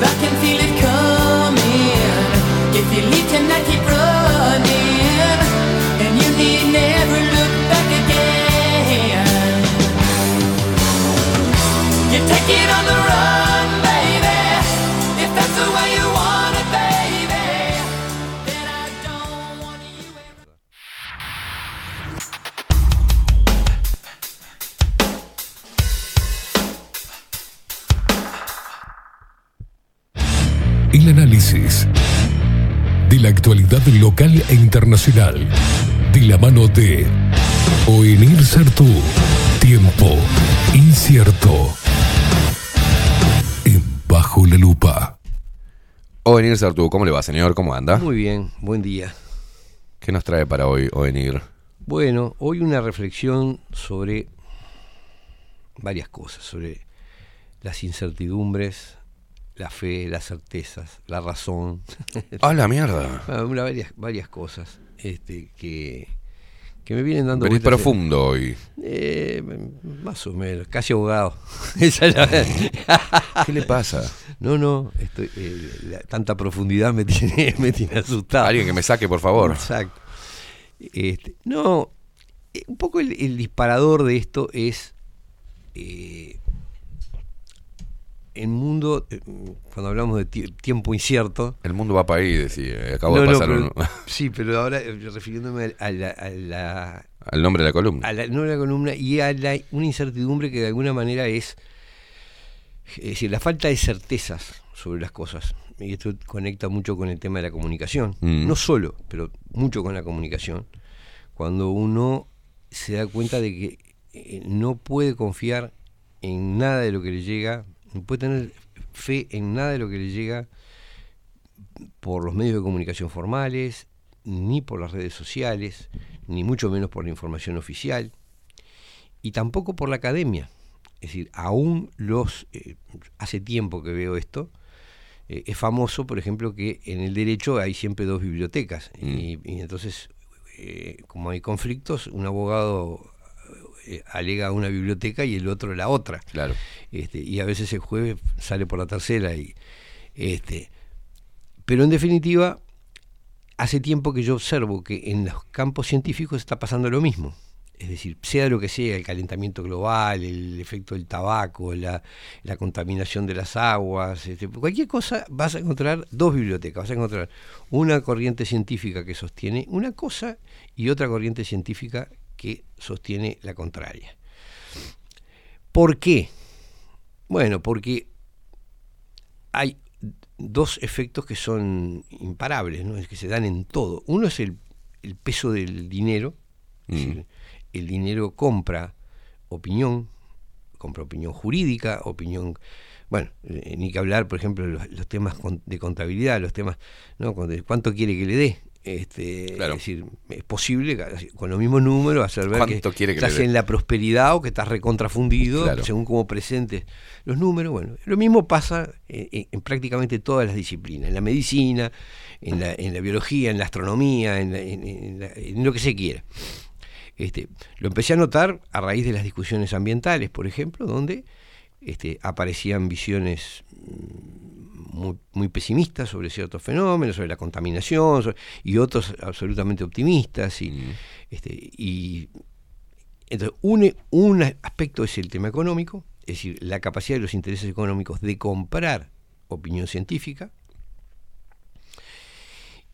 Y el otro es el factor político, ¿no? la, la capacidad de eh, argumentar y, y- y de fortalecer con argumentos supuestamente científicos cualquier postura. Pero vos dijiste algo importante al principio, venir. A veces me pasa, a veces digo sin Dijiste querer. algo digo, importante porque vos dijiste que, hay, por ejemplo, ante un juez hay dos abogados que tienen dos bibliotecas. Utilizan dos bibliotecas, Sí, sí. obviamente. Y el juez ahí después determina o utiliza la, tercer, la tercera biblioteca, que es la de él, viendo, este, y, y los dos abogados deben presentar pruebas. ¿No? Sí. Y ahí se genera, así funcionaría la justicia, ¿no? De un- ante un caso eventual, un defendido, una, defendido y acusado. El problema es que acá esas dos bibliotecas no tienen la misma visibilidad y la misma argumentación para que el juez, digamos, el, el- el ser humano, pueda tomar, tomar una Es- postura. exactamente. Sí, estamos haciendo la descripción teórica de cómo Claro. funcionaría. Generalmente en los juicios hay dos puntos de controversia. Uno es cuál es el derecho aplicable Mm, y el otro cuáles son los hechos que ocurrieron. claro. Ah, Entonces, eh, los, los juicios versan siempre sobre, sobre- generalmente, salvo casos muy excepcionales, se discuten si los hechos son como dice una parte o como dice la otra, y si las normas que hay que aplicarle producen tal o cual resultado. Claro. Este, y sobre esas cosas, este, cada parte alega los hechos que le favorecen y señala y, y- y agita las normas que le convienen. Claro. Y el juez bueno, decide, de- en fin, por razones que, que son muy variadas, ¿no? Pero generalmente opta este, o por una de las dos o, o saca una tercera línea de, de posibilidades. Ahora, lo, lo- eso que en, en- en la materia judicial es, es aceptado que es así, eh, funciona igual, está funcionando igual en materia científica. Es decir, uno aga- agarren el tema que quieran, poner un caso, el calentamiento global, y se va a encontrar una cantidad de estudios científicos que demuestran irrefutablemente que el, que el calentamiento global nos, nos compromete la vida en el planeta y pues otra cantidad de tesis que dicen que es mentira, que estamos en un periodo de enfriamiento, este, por ejemplo, y que no es cierto que, tenga, que el- los cambios que se puedan producir en el clima tienen que ver con el factor humano. En fin, hay distintas bibliotecas también en materia científica. Este, y yo creo que eso está determinado, en definitiva, por intereses económicos y... una cosa es que haya diferencias de opiniones, es natural que lo haya en todo y que incluso mm, dos estudiosos de un asunto dándole más o menos importancia a ciertos factores eh, saquen conclusiones distintas. Puede pasar siempre. Este, Ahora, ya cuando llega al grado de que eh, ciertas posturas son publicitadas, financiadas, machacadas por todos lados y otras no, bueno, uno ya sospecha que ahí hay otra cosa, que ya no es solamente este, las diferencias de opinión naturales, Claro. sino que hay intereses que operan para que cierto punto de vista tenga mucha difusión y otro no lo tenga.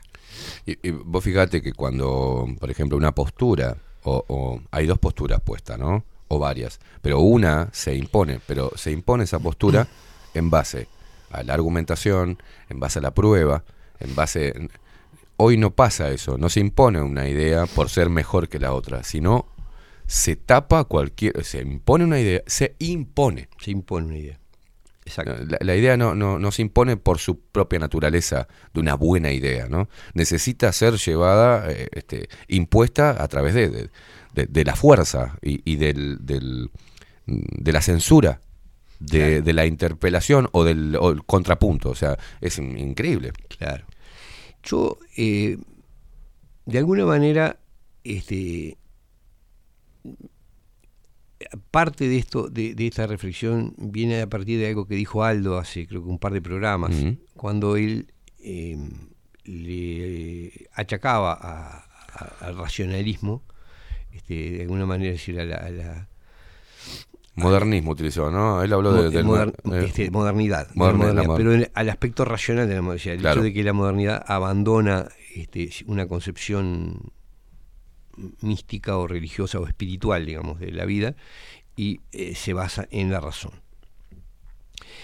Eh, yo en eso, mm, sin- digo, sin- no, es, no es por polemizar, creo que es un tema No, que no, nos no, interesa claro. a los dos, tenemos puntos de vista distintos, yo tiendo a inclinarme hacia el racionalismo, este, eh, pero me parece que es un tema, es un tema interesante y- que supera las opiniones de él y, y mías, digo, es un fenómeno que me parece que tiene mucha importancia para, para todas las nuestras culturas, nuestra, Sí. nuestro futuro.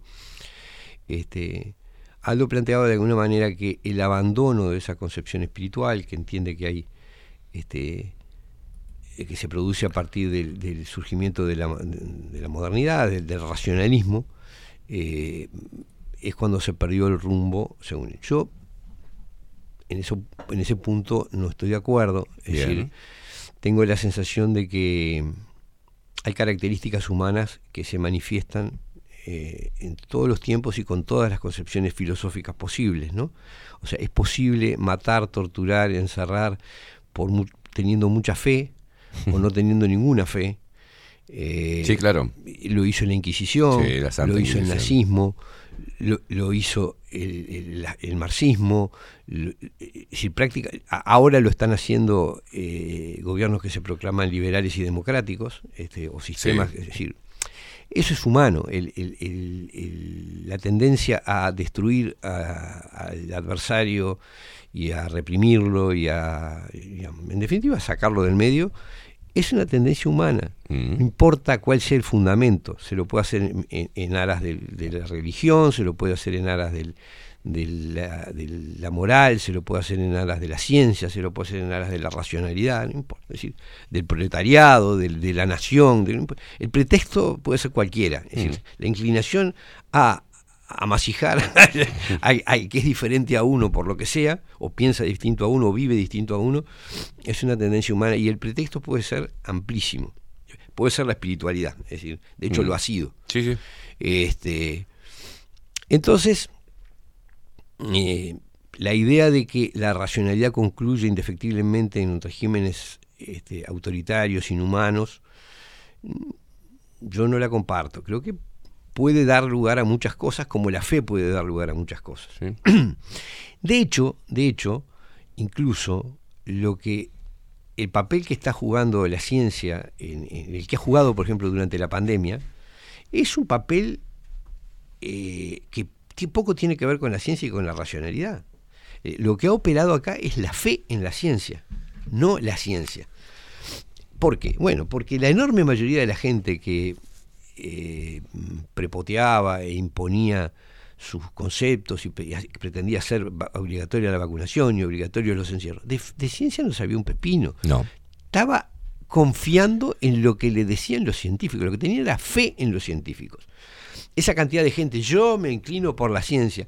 No, señor, porque tú de ciencia no sabes un pepino. Lo que estás haciendo es apostando tu fe, en vez de en el Papa o, o en el Dalai Lama, lo estás apostando en eh, este, el Gach.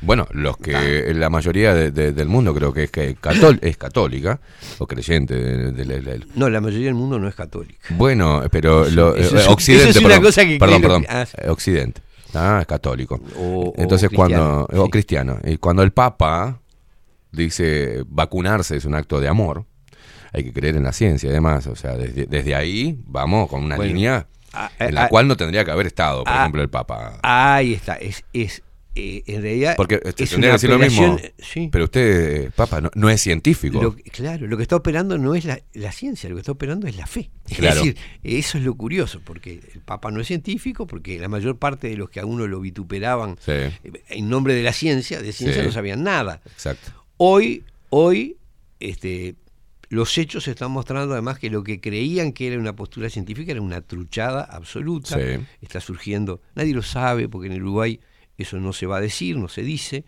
pero eh, la Comisión Europea está investigando porque los jerarcas de Pfizer Mm. admitieron que ni siquiera habían probado la eficacia de la vacuna para prevenir las, eh, los contagios.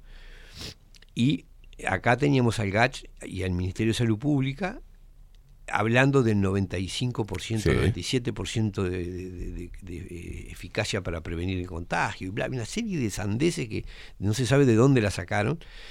Eso era la ciencia, eso era lo que se apelaba como la ciencia. En, en realidad era una de dos cosas, o una fe este, absolutamente irracional en, en- en los datos que les vendían como científicos, o una chantunada. Yo tiendo a creer que era una chantunada porque este, no había ninguna, ninguna base de información creíble para sostener eso. Eso, eso del, del, del 90 y pico por ciento de eficacia para prevenir el contagio, lo inventaron, no había ningún elemento que permitiera sostener eso.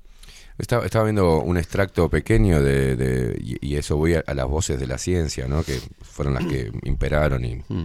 gobernaron, digamos, la opinión pública. Eh, a Miguel Bosé, este, que tuvo una postura llamada conspiranoica, sí, y, el, sí. y el gallego, el entrevistador, le decía, bueno, estamos de acuerdo que vos y yo no podemos hablar de ciencia, ¿no? No podemos aseverar nada. No, no, no, sí podemos. ¿Por qué no podemos hablar de ciencia? No, no, porque como diciendo, tu, la opinión que vos tengas es irrelevante, porque los que saben son la ciencia. Y Miguel Bosé le decía, no, no, porque están, están ahí. Yo me comí horas y hace muchos años que vengo leyendo lo que está pasando, cómo está operando, cómo manipula la información. Y tengo, tiene derecho a hablar e, y poner un- un- su postura, ¿no? Por más que no seamos. Entonces no podemos hablar de nada, no podemos hablar de, de- de nada. El periodista o el comunicador, ¿qué debe hacer? No puede hablar de nada, teniendo la información más que un ciudadano Claro. este, común. o- o- Ahora, a mí este, este razonamiento sobre el- los problemas que ocasiona la racionalidad y, y- y- o la confianza en la razón y los problemas que genera La la, fe. fe. en cualquiera de Sí. sus formas, sea la fe en Dios, la fe en las vacunas, la fe en la ciencia, la fe en, en la ciencia en los científicos, en, lo, en lo que te presentan como científico. y la fe, lo peor es la fe en otro ser humano. Ah, bueno, y el que, el que, el que cree que otro es infalible y se guía por el otro. La fe en un ser humano. Eh, y, y para tener fe necesita endiosarlo. Entonces, Exacto. primero lo endiosa Primero y lo después... endiosa y después tiene fe. Mm. Entonces, eh, frente a los riesgos que puede tener la razón, porque vos siguiendo Mm. tu razonamiento, o sea, tu racionalidad, podés equivocarte feo Sí, y claro. llevar a cosas muy, muy fuleras para los demás. La fe también.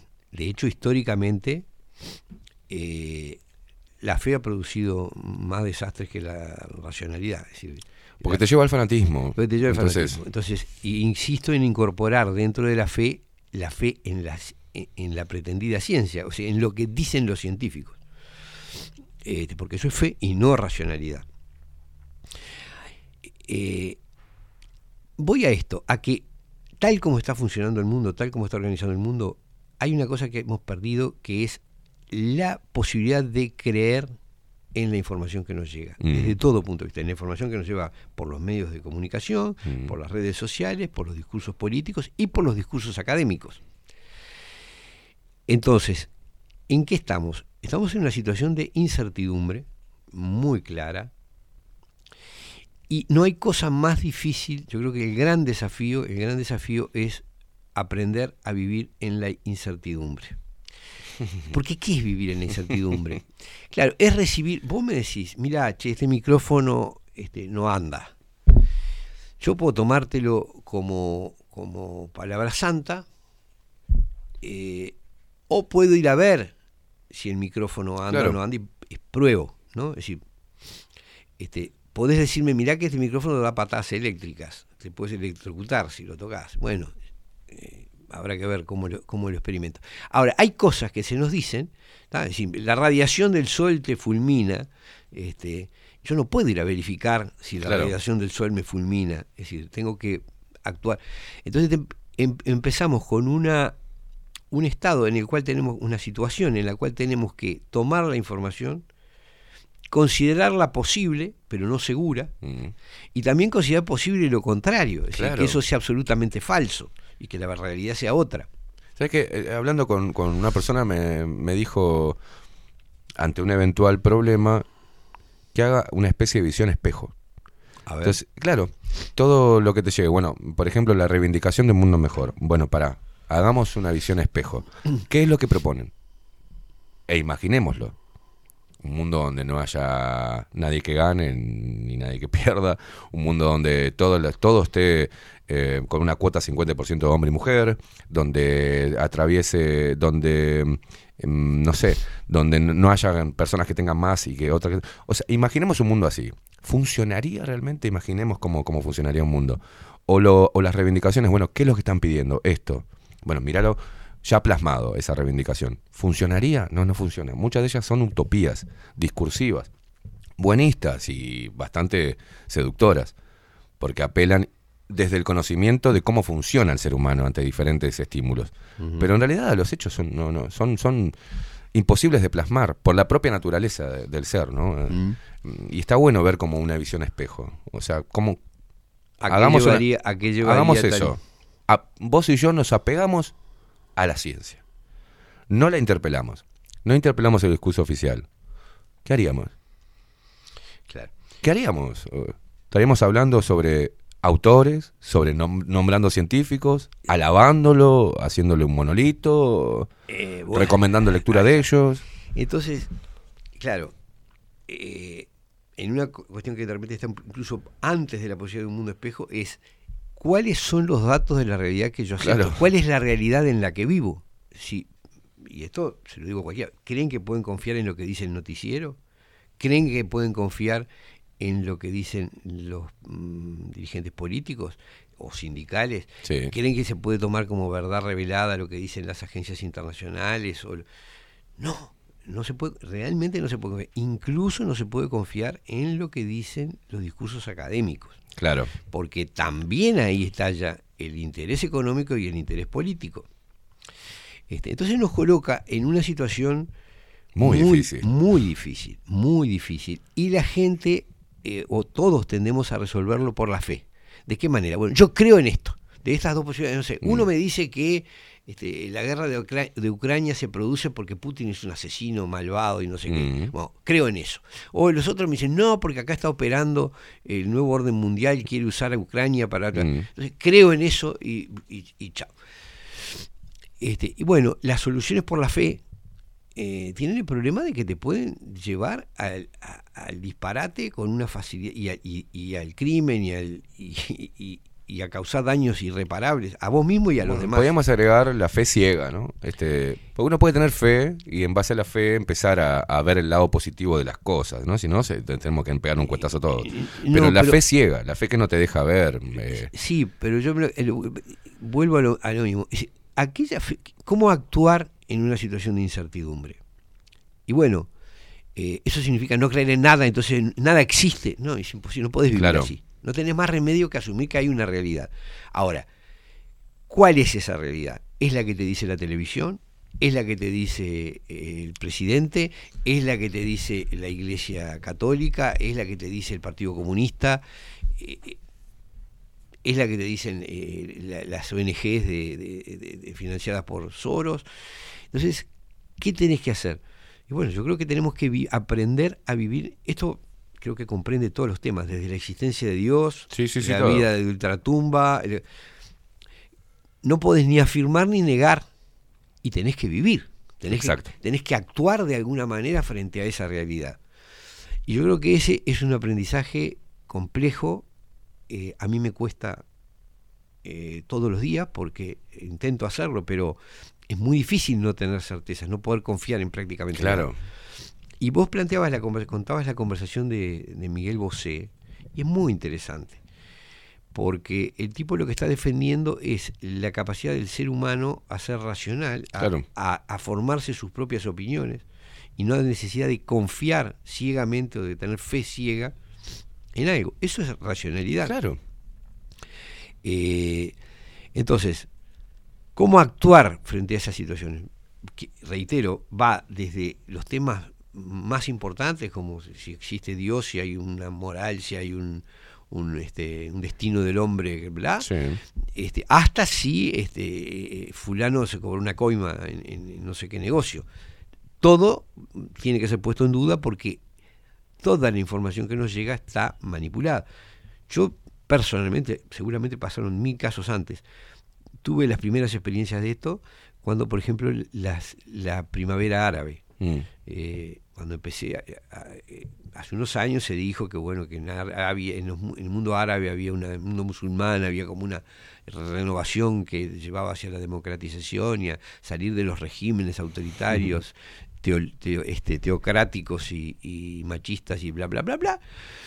Este, y después vi que de eso no había nada, lo que había era un intento de sacar a gobiernos que molestaban al interés económico. Y Claro. Todo fue un inverso en la primavera árabe.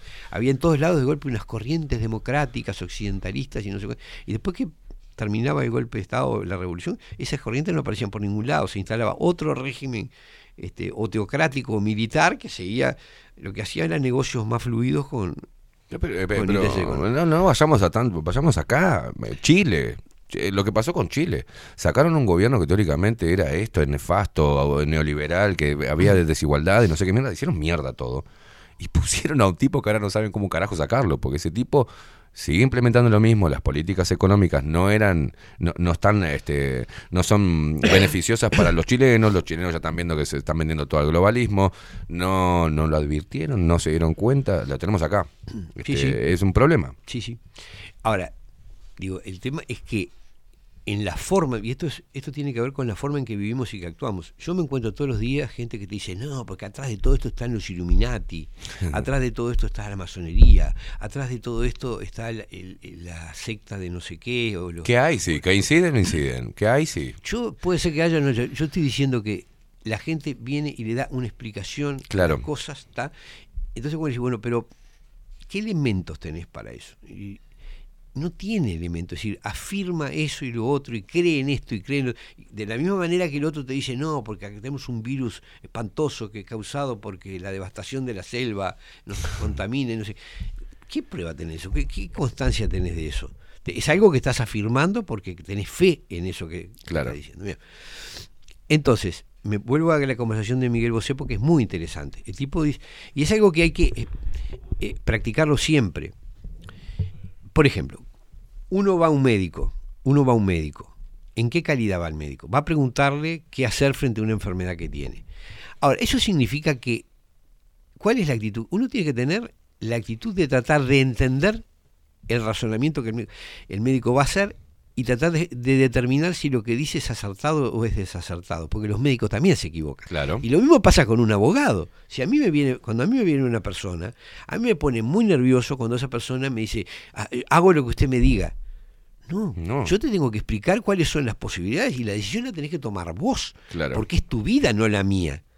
Entonces yo te puedo decir, ah, sí, hay que hacer un juicio de no sé qué, o mira, no hagas nada porque es.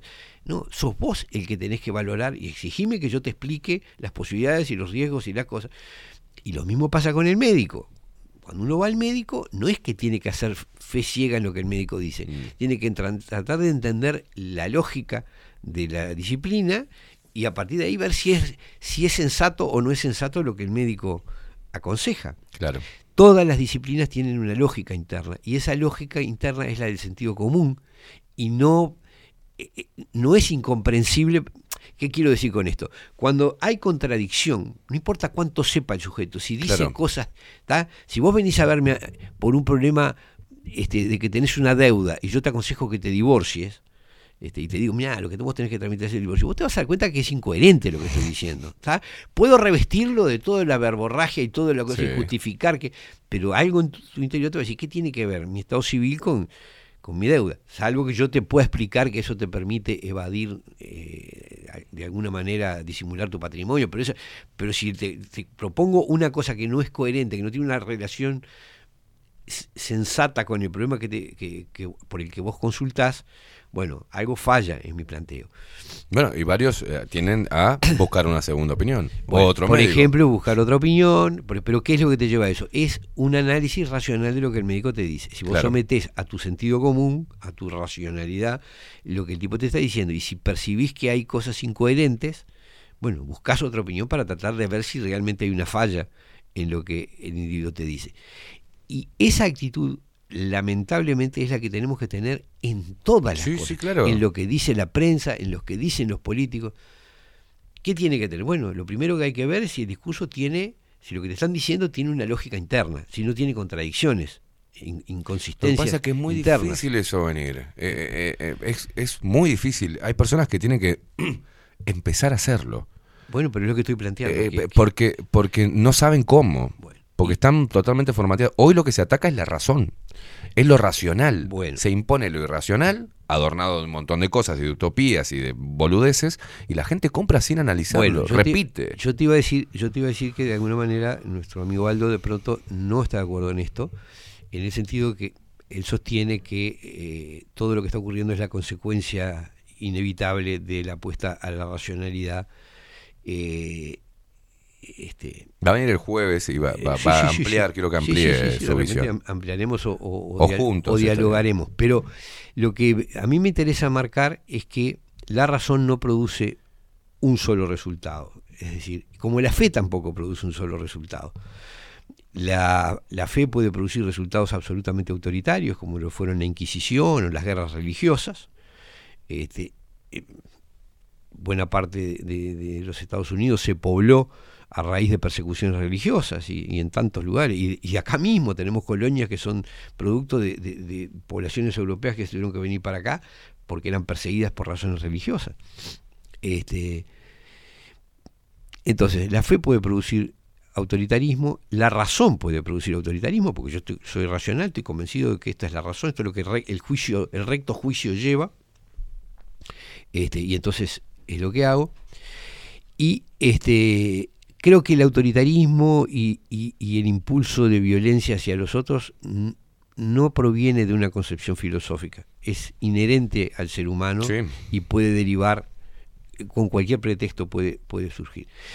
Pero Ojo, vuelvo a es una es columna muy chica, es una ¿Eh? columna chica para poder sacar muchas flechas, lo que es la fe, la espiritualidad y la religiosidad, ¿no? Exacto. O sea, em- em- em, tendríamos que te- No, no, horas no, de esto, porque simple- esto es simplemente, yo estoy la fe y la razón, o sea, pueden tengo- ir de la mano, cuál, en qué momento alternan Bueno, y de qué manera.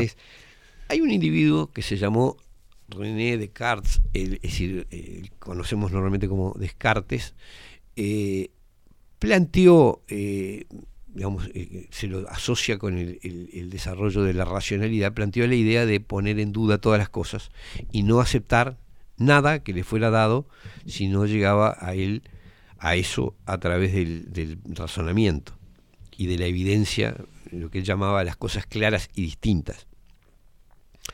Después rápidamente tuvo que meter a Dios entre las ideas claras y distintas porque si no terminaba en la fogata, porque desafiaba la fe. Es decir, por blasfemo. Entonces rápidamente puso a Dios, o quizá él también te- compartía esa fe. Lo cierto es que rápidamente pone a Dios de las cosas claras y distintas que no se podían, de las que no se podía dudar. Este, pero el, el método, el método cartesiano sigue siendo válido, es aquel de, bueno, no doy por sentado nada, no tengo por qué aceptar a priori nada sin someterlo a un análisis racional. Este, y hay muchas formas de, de analizar y de conocer. Primero hay una intuición, ante todo hay una intuición que te dice, eh, te hace oler bien o mal. sobre- Después podrás verificar, pero a priori hay algo que o te inspira confianza o te inspira desconfianza que no es mm, perceptible de repente, pero, pero se basa en, en- en la experiencia anterior, Sí. en, en ciertas... Después está la racionalidad interna, si lo que me está diciendo es coherente o no es coherente, si, si veo que se contradice, si veo que hay un que tiene un interés eh, eh, distinto, es decir, que, que gana Claro. algo con lo que me está sosteniendo, bueno, es menos la credibilidad que tiene.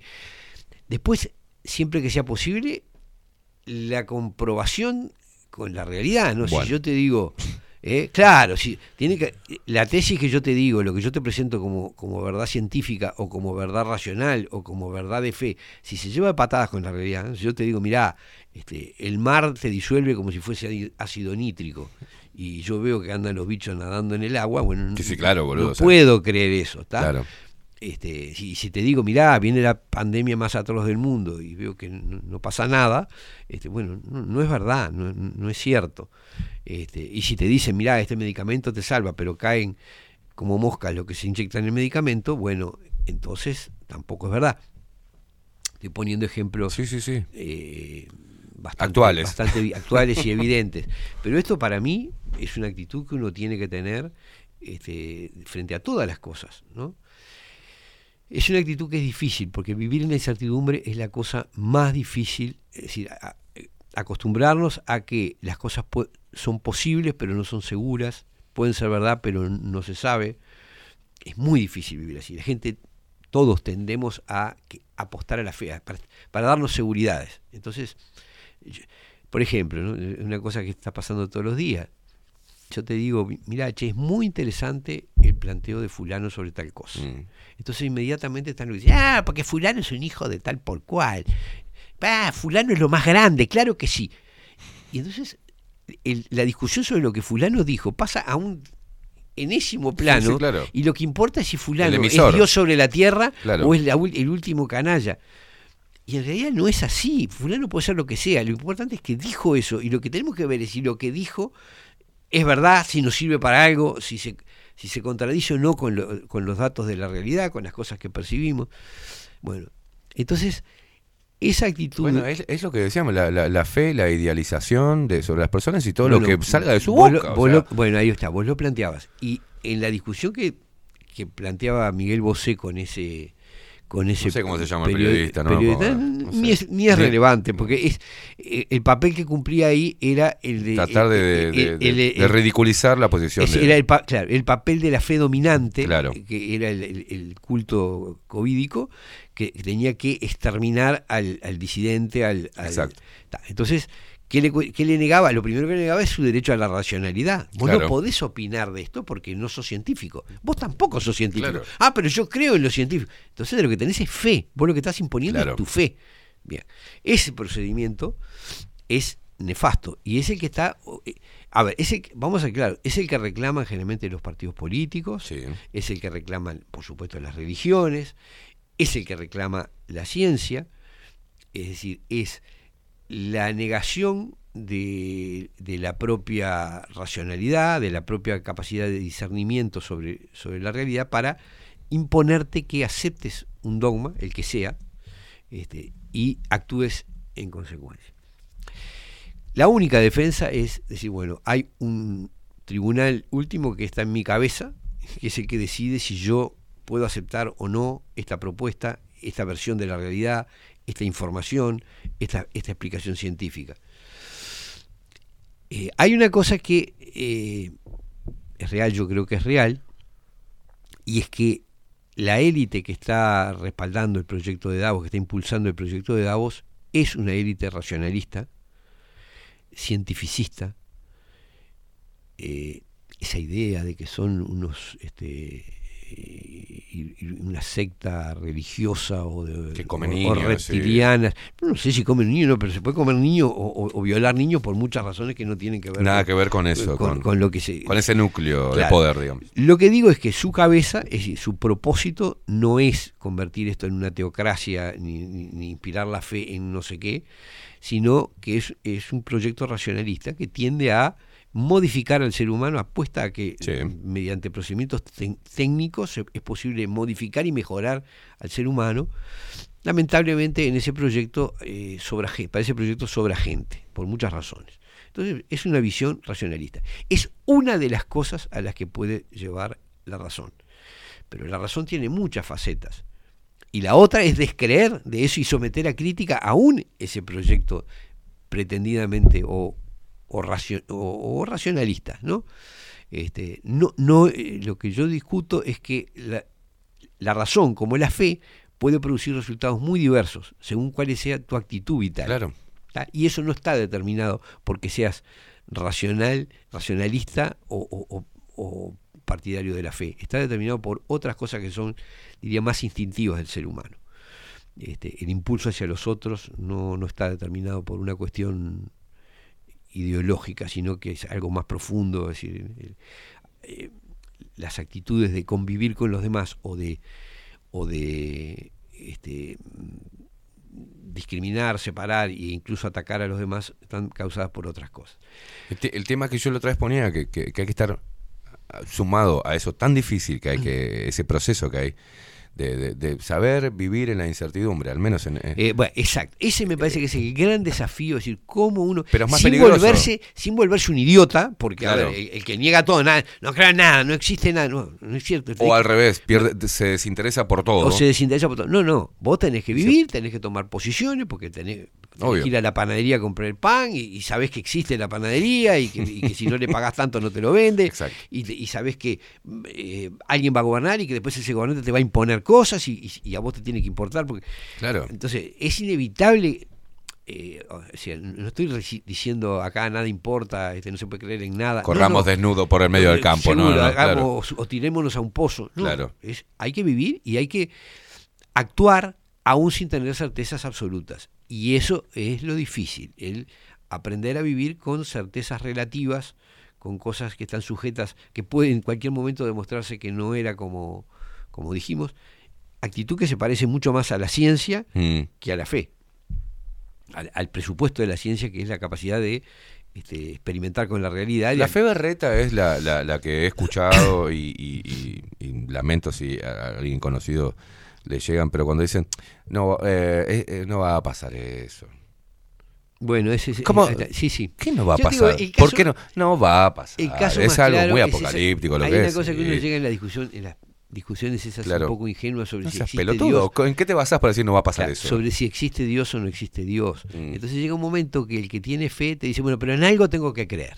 No Punto. puedo- punto. Es decir, Entonces queda claro que eh, la concepción de Dios que tiene es una necesidad de Él y no nada demuestra sobre la, la verdadera existencia o no de Dios.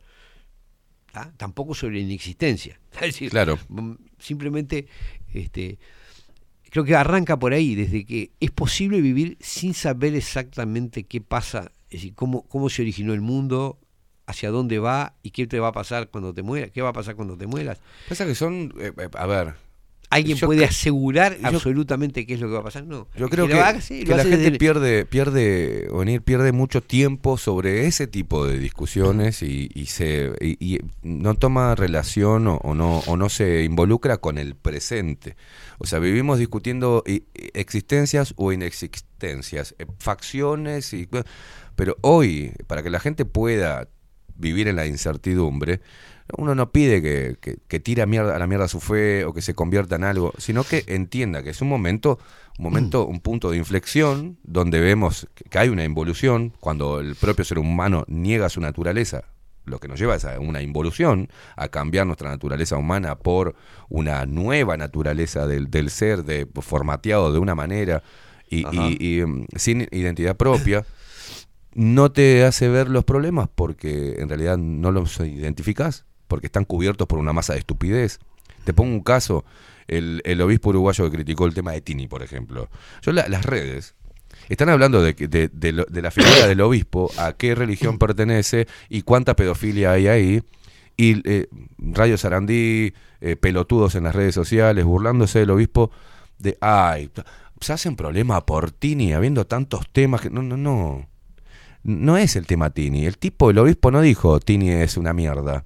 Lo que dijo, tengan cuidado los mensajes que hay y la sexualización, la tendencia a sexualizar a los menores de A edad. a los niños. En diferentes partes del mundo se está bajando la edad de consentimiento de sexo con adultos. Sí, sí, Entonces, sí, sí. Y hay eso es lo que está... hay un, discurso que, están metiendo que es de, De eh, forma- que, de forma, tienen eh, derecho a, Claro. a- a- a vivir su sexualidad.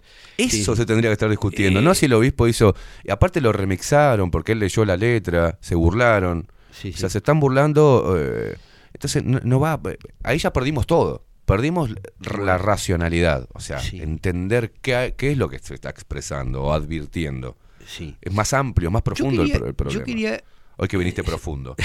Yo quería cerrar esto porque hay una con un, un, un- un argumento que me parece muy, muy atendible. A ver. Eh, yo decía que todos los que estamos convencidos de que estamos eh, experimentando un, proceso, es un pro- estamos viviendo un proyecto político, ¿tá? es decir, porque enseguida te salen, ah, porque la visión conspiranoica. No, señor, eh, estoy basándome en hechos. Claro. Tomo el discurso de lo que lo están promoviendo, las políticas que se están implementando. Por ejemplo, ¿alguien sabe que vino acá la Fundación Bill y Melinda Gates a estudiar la producción de carne? Ah, sí, lo toman ahí como que... Y que la Fundación Bill y Melinda Gates intenta sustituir la producción natural de carne por carne artificial y por comida hecha en base a insectos. ¿Alguien sabe que ya en las escuelas se están haciendo talleres de comerse insectos a los niños y poniéndolo Ah, como no- algo como algo divertido? Eso, eso no lo sabía. Sí. Y este Y como están poniendo en las escuelas de que sin tu genitalidad no, no, no determina tu sexo. O sea, el comer Bueno, bichos es la otra. Está, exacto. Comer Entonces, están preparando para ese momento. Entonces, esta fundación Bill y Melinda Gates, vinculada al foro de Davos, con ese mismo discurso, es la que impulsa, que se, eh, acusa a la ganadería, Sí. digo para los productores rurales, de ser la que contamina mediante los cohetes de las vacas, Pedos, y mediante pedos, la- y de- y ventosidades. y, mediante Los la- eructos. eh, los excrementos y mediante decir, culpando a la, ganadería, a la ganadería que acá existió desde siempre de ser eh, la contaminación, la fuente de contaminación. Eso se compadece con que en países como Holanda están intentando eh, liquidar la producción de, de animales de granja. Es decir, Sí, sí, sí. decidieron cerrar el 30% de las granjas diciendo que también que contaminan. Es decir, hay un proyecto político y económico en curso. No es un tema de conspiranoica ni de creer o no creer, es, son hechos. Te lo dicen, te lo dice el señor Klaus Schwab, te lo dicen todos los gobernantes. que están lo- lo dice hipnotizados, O'Neill. Kissinger. Bueno, está. No importa, digo, yo estoy diciendo, yo estoy actuando en esto, estoy actuando en esto en forma absolutamente racional. Que Claro. vos no quieras creer y niegues toda esa evidencia, bueno, fenómeno. Digo, pero estás en tu derecho de creer lo que quieras. Yo te digo que estoy hablando de algo muy concreto, no me mires con aire, porque más, más de un tonto Sí. te mira con aire de superioridad como que sos un conspiranoico. Algunos tontos muy queridos que tengo, pero muy tontos. Sí, sí, sí. Este, Tengo unos cuantos. Te hacen ese tipo de, de razón. Eh, ¿Qué va a hacer? No sé cuál. ¿Qué, argumento? Pero te estoy diciendo. Mirá, este yo, te esto. tengo este argumento. Entonces le vas a decir, esto es lo que dice el foro. eh, ah, esto es lo que dice. Pero no, no, no, no, porque no sale en Twitter o porque no sale en. Claro, porque no es tendencia. Entonces, este, parto de la base de que sí hay un proyecto y que está implementado por individuos muy poderosos, muchos los conocemos, otros son menos públicos, Sí. pero están ahí y funcionan. Y de alguna manera uno puede verlos juntos en el foro de Davos, es posible decir. ¿Cuál es la visión de esta gente? Bueno, la visión de esta gente es, este, la humanidad es demasiado grande, consume demasiado, algunos están en un estado de infrahumanidad que no vale la pena, son vidas sin ningún provecho, ese es el razonamiento, capaz lo dicen. Entonces algunos me dicen, ah, qué monstruoso esto, ¿cómo vas a creer eso?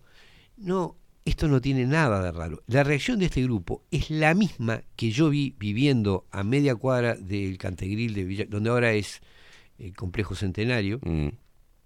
y este y el, y campo español era la actitud de los vecinos más cercanos a la zona de Cantegriles que cuál era es un impulso humano naturalísimo que es ellos y nosotros es decir estamos nosotros los que somos eh, gente sensata educada eh, laboriosa no sé qué, y están ellos los sucios malos y feos Este, esto es intrínseco al ser humano. Y, ojo, los más fanáticos de esa barrera, de esa, si hubiesen podido alzar una, Sí, sí, una- sí. un muro de Berlín entre el Cantegril y el barrio, que difería a veces poco en, en su calidad eh, habitacional, pero eh, ellos se sentían, si estaban dentro de la zona integrada, no eran ranchos de chapa hechos en terrenos fiscales.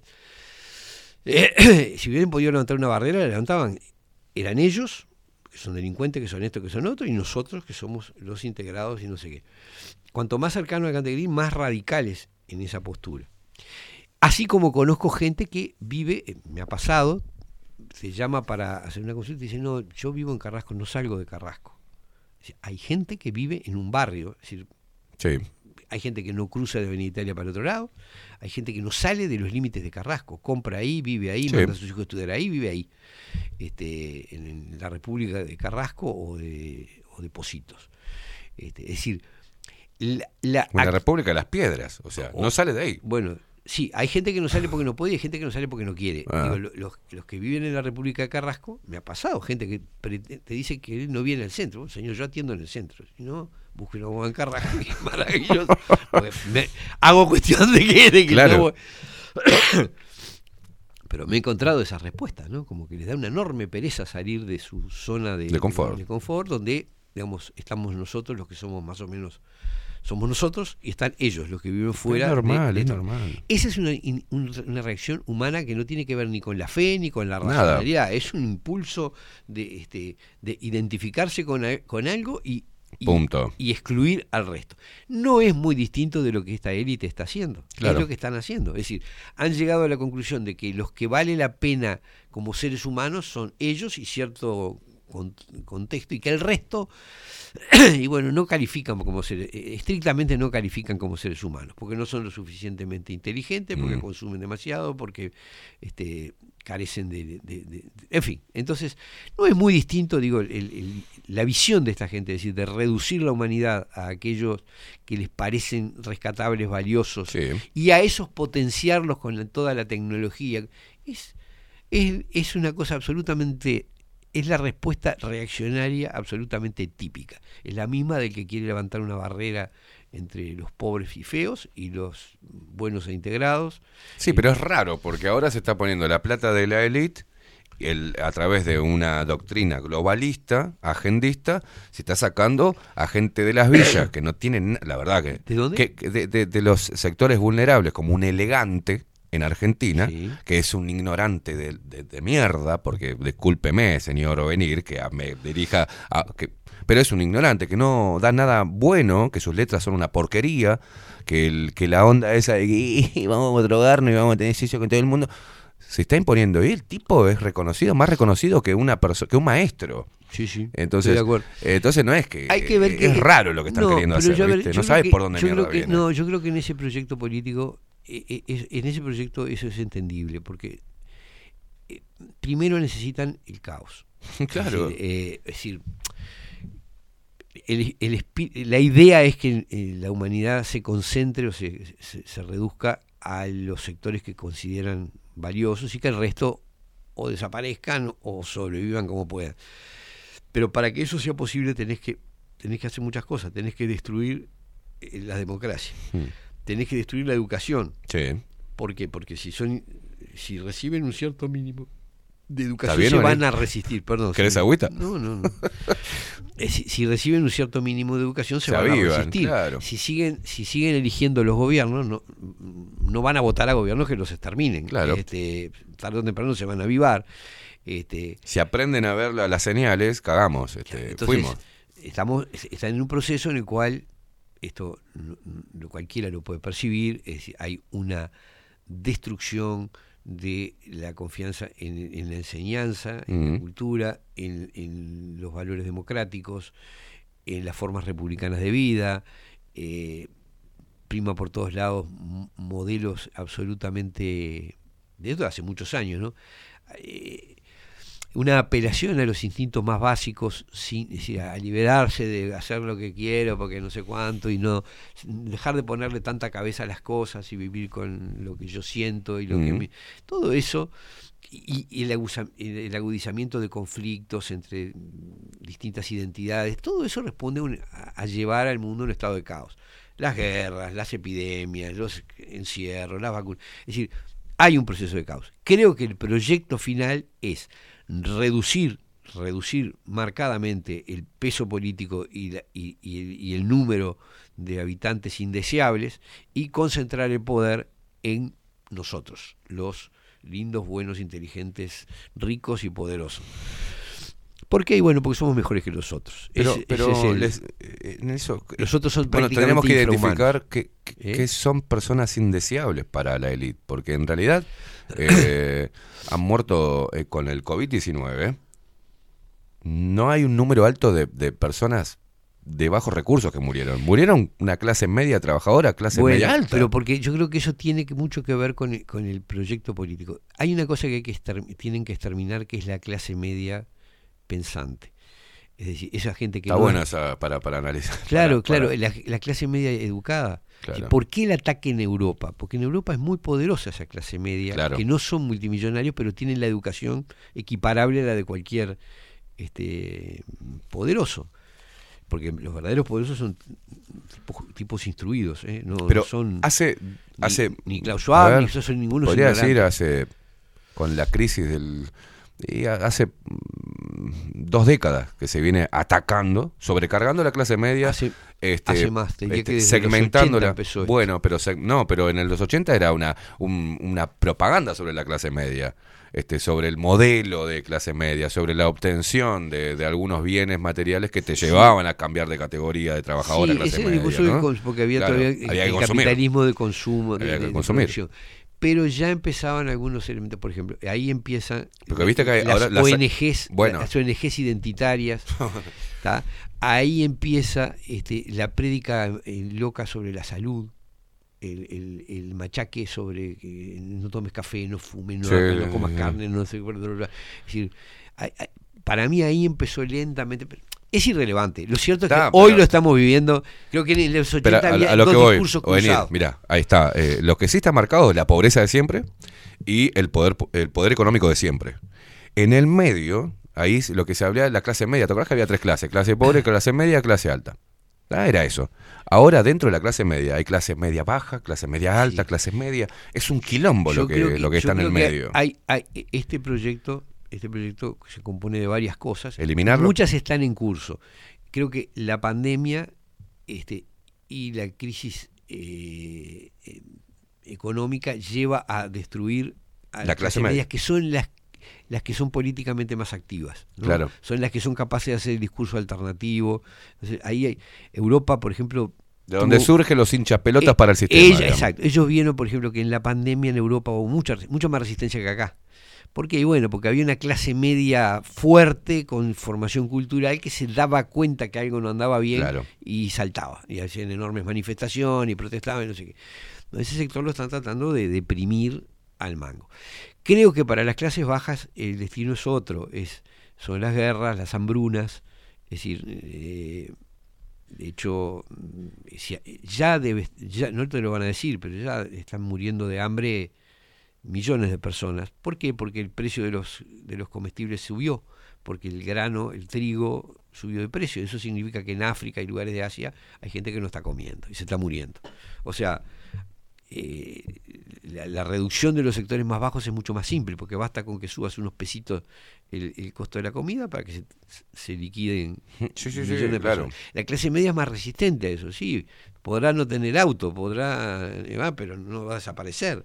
Y, se va y se va a quejar y va a patalear. Y tiene peso político y sale, salen los medios de comunicación y, y- y escriben libros y arman chinche. Entonces, eso es más complejo. Tenés que modificar el, el- el sistema educativo, tenés que deprimir la economía, tenés que llevarlos a... O yo- sacar algunos referentes muy importantes de la clase media y llevarlo a la clase alta. O sea, venga para acá, mi amigo, que acá le damos una posibilidad, pásese para este Sí, lado. podés captar a algunos dirigentes, pero eh, creo que como sector social es un sector que, que molesta para ese proyecto. Algunos se van a integrar, algunos se van a integrar, o sea, aspirarán a trabajar como gerentes o como empleados de, de- de compañías tecnológicas, por un tiempo eso, eso puede caminar. Pero como clase, como sector social, a ver, el- el- esto es un tema, es así- es así, ¿no? Es decir, el tipo que tiene una pequeña empresa o una empresa mediana, no está en el horizonte. La idea es que vos vas a comprar por Amazon, no Claro. y te van a producir en factorías en China y vas a, no va a haber un tipo que produce, la idea no es que haya tipos que produzcan eh, cientos de- o miles de tipos que produzcan este, ropa o que produzcan calzado o que produzcan maquinitas de cocina. La idea es, se va se, se pasó en la pandemia, eso se centraliza, empiezan a pedirlo por, por vía y eso se liquida, esa gente la van a liquidar. Ahora esa gente patalea porque tiene los recursos para patalear. Claro. Tiene plata, tiene cultura, tiene acceso, tiene voz política, tiene acceso a los medios de comunicación y se queja y arma lío y denuncia. Este, ese sector me parece que es molesto, es refractario y, y- y creo que, por ejemplo, el ataque por todos los medios a Europa está orientado a liquidar, a, a liquidar políticamente a, a ese sector, a deprimirlo, a, a fundirlo, a bajarlo, a sacarlo. Cada vez cuesta más. ¿Eh? Cada vez cuesta más venir, poder entender eh, varios signos de, de- de- de este tiempo, porque eh, en ellos hay contradicciones. En, en bueno, tienen el fin de hacer, de erradicar esto, sí, pero por otro lado están eh, promocionando esto. Entonces, con ¿cuál es el fin? ¿Cómo? qué cosa, por ejemplo? Claro, por ejemplo, destruir la clase media y reivindicar y bueno, va- vamos a, a- vamos hacia un mundo donde va a haber poca mano de obra, donde se van a tener que conformar a través de los estados de una renta básica y eh, marcar bien, eliminar a la clase media, la hincha huevo, elevar un poquitito más a la clase baja y bajar un poquitito para, para tirar Sí, a este, la este- clase esta baja que idea de a la clase baja Claro, que bueno, sobreviva, ¿no? Porque- que sobreviva. Porque este, si vos mirás el proyecto pero si educativo, uno se hiciera la idea que va para ahí. Pero hay varios signos de hoy que hablan de lo contrario. O sea, por ejemplo, eh, vos decís, bueno, aquel que protesta, aquel que sale, pero hoy se está reivindicando y se está fogoneando, por ejemplo, eh, la- la- la- el abrazo de los sindicatos a la agenda global y se, y se promueve y se, hay multitudinariamente se protesta Claro. contra un modelo. Pero ahí, bueno, ese es un punto, ese es un punto que vos tenés en que me parece que hay dirigencias que están operando Claro, en contra de directamente. los intereses de los sectores a los que representan. Claro. Porque a través de, a cambio de beneficios momentáneos para el sector dirigente, Claro. están entregando el futuro de aquellos a los que representan. ¿Se darán cuenta los sindicalistas? ¿Se darán cuenta los obreros que están afiliados a este tipo o que están llevados? Yo creo que los sindicalistas se dan cuenta, pero no importa porque, porque están pensando en un corto plazo. ¿no? Claro. Están pensando ahora, de acá a las próximas elecciones, este, cuántos van a ser senadores, diputados, cuántos van a lograr viajar al OIT, cuántos van a ser... eh, eh, Es decir, hay una clase dirigente que mm, piensa que va a poder, de hecho va a poder este, seguir eh, remándola.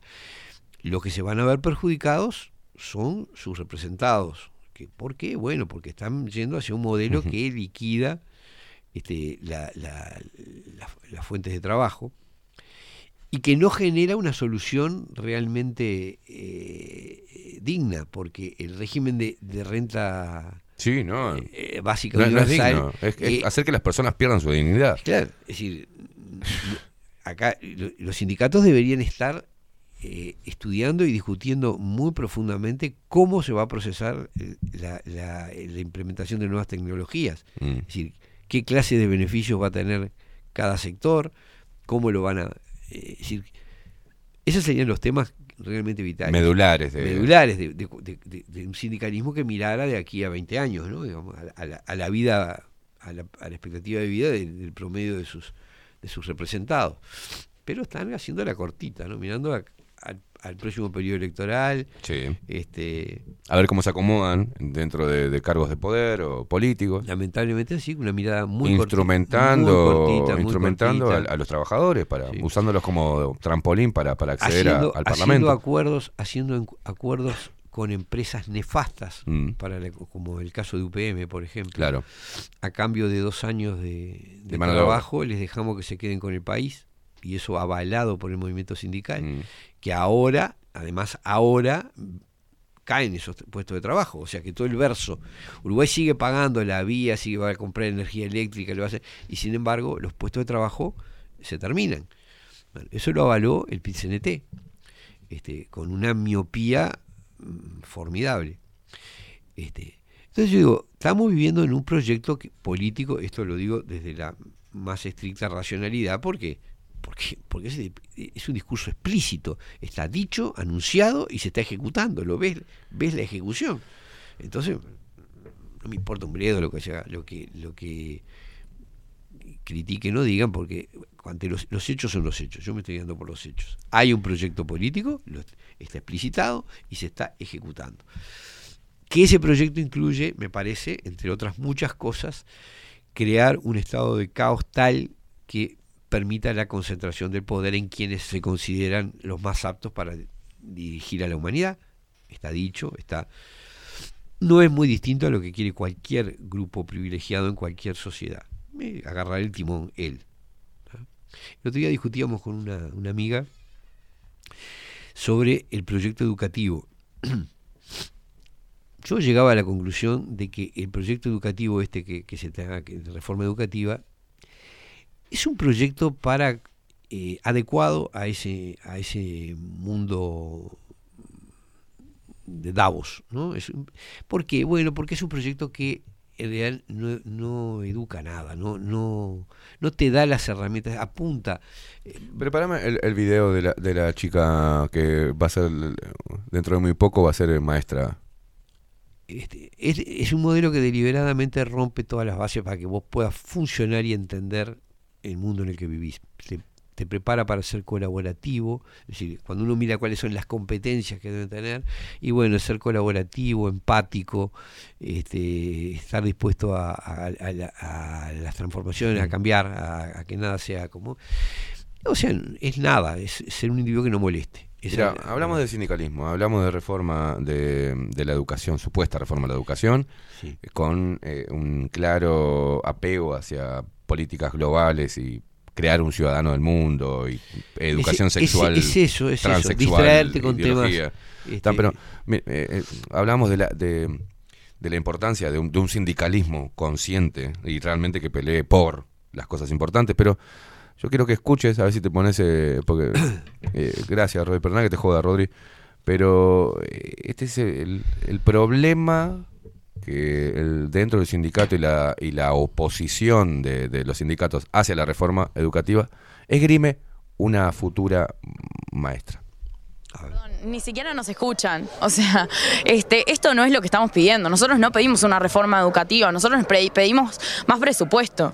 Este, porque los chiquilines se, están muriendo de hambre, se están cagando de hambre en las casas. Entonces que para, para el abandono, nos hablan del abandono de las escuelas, del abandono de las escuelas. El abandono de las escuelas y en las y en secundaria es porque eh, falta eh, un sustento a- atrás.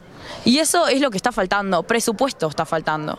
Y acá, en estos casos, participación real a los docentes, a los estudiantes. Eh, esto, la verdad que es un chiste. Estos cara a caras que han hecho son un chiste. Eh, tanto en el cerro como acá. En el cerro fue mucho peor porque no nos dejaron ni, ni ingresar.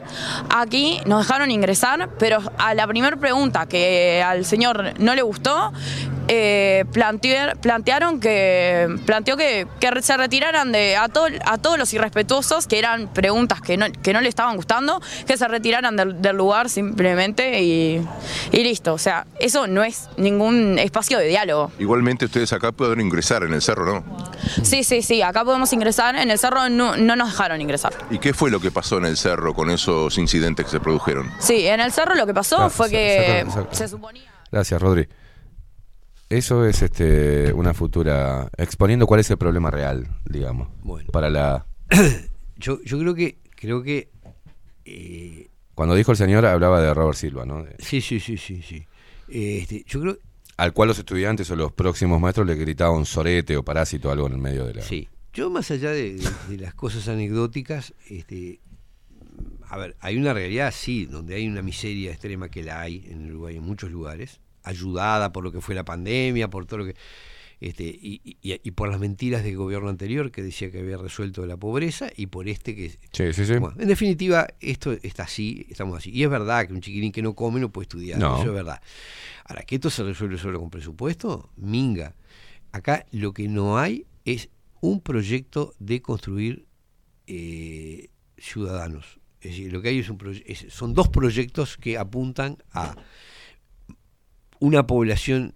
eh, este, este es un proyecto educativo básicamente para la enseñanza pública, Mm.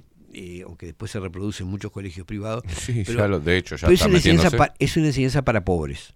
Después hay niveles, va a haber niveles de formación, hay niveles de formación. Una donde- enseñanza para pobres. Sí, sí, es una enseñanza para pobres, una enseñanza que donde el individuo no sale capacitado para ninguno de los dos, este, eh, eh, digamos, el formato que veíamos que el sistema, el, el- el sistema quiere dos tipos de sujetos, le sirven dos tipos de sujetos. O sea- Uno es ese que labura con la computadora desde Sí, cualquier lado y que no sabe nada de nada, solo que conoce la cosa tecnológica.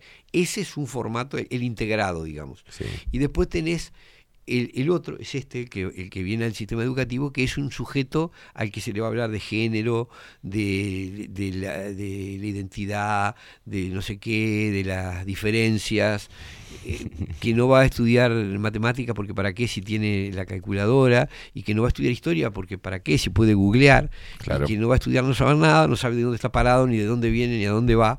Este, un sujeto divertido al cual hay que divertir, este, porque es así, lo- todo tiene que ser divertido, Sí. este, sin capacidad de, de un razonamiento Crítico. sensato, de una cuestión racional que le permita analizar las cosas, va a aceptar. Ese es el proyecto. Ese es el proyecto. O sea, el modelo educativo que hay hoy reproduce la pobreza intelectual, la Yo pobreza. creo que genera el tipo de ciudadano que no es necesario. Es un- un- un- claro, es la educación destinada a un sujeto que no va a ser necesario. Entonces, ¿qué le digo? Y bueno, Claro. no sé, divertite, este, hace, si querés Es grave lo que decís. que- que- querés eh, eh, sentirte un perro homosexual, ladrá y sé homosexual y sos eso, y, y si y querés que te ponga cuatro patas, te injerte una pata más, porque si eso está Claro. si es lo que tú querés y lo que tenés que ser feliz y no sé.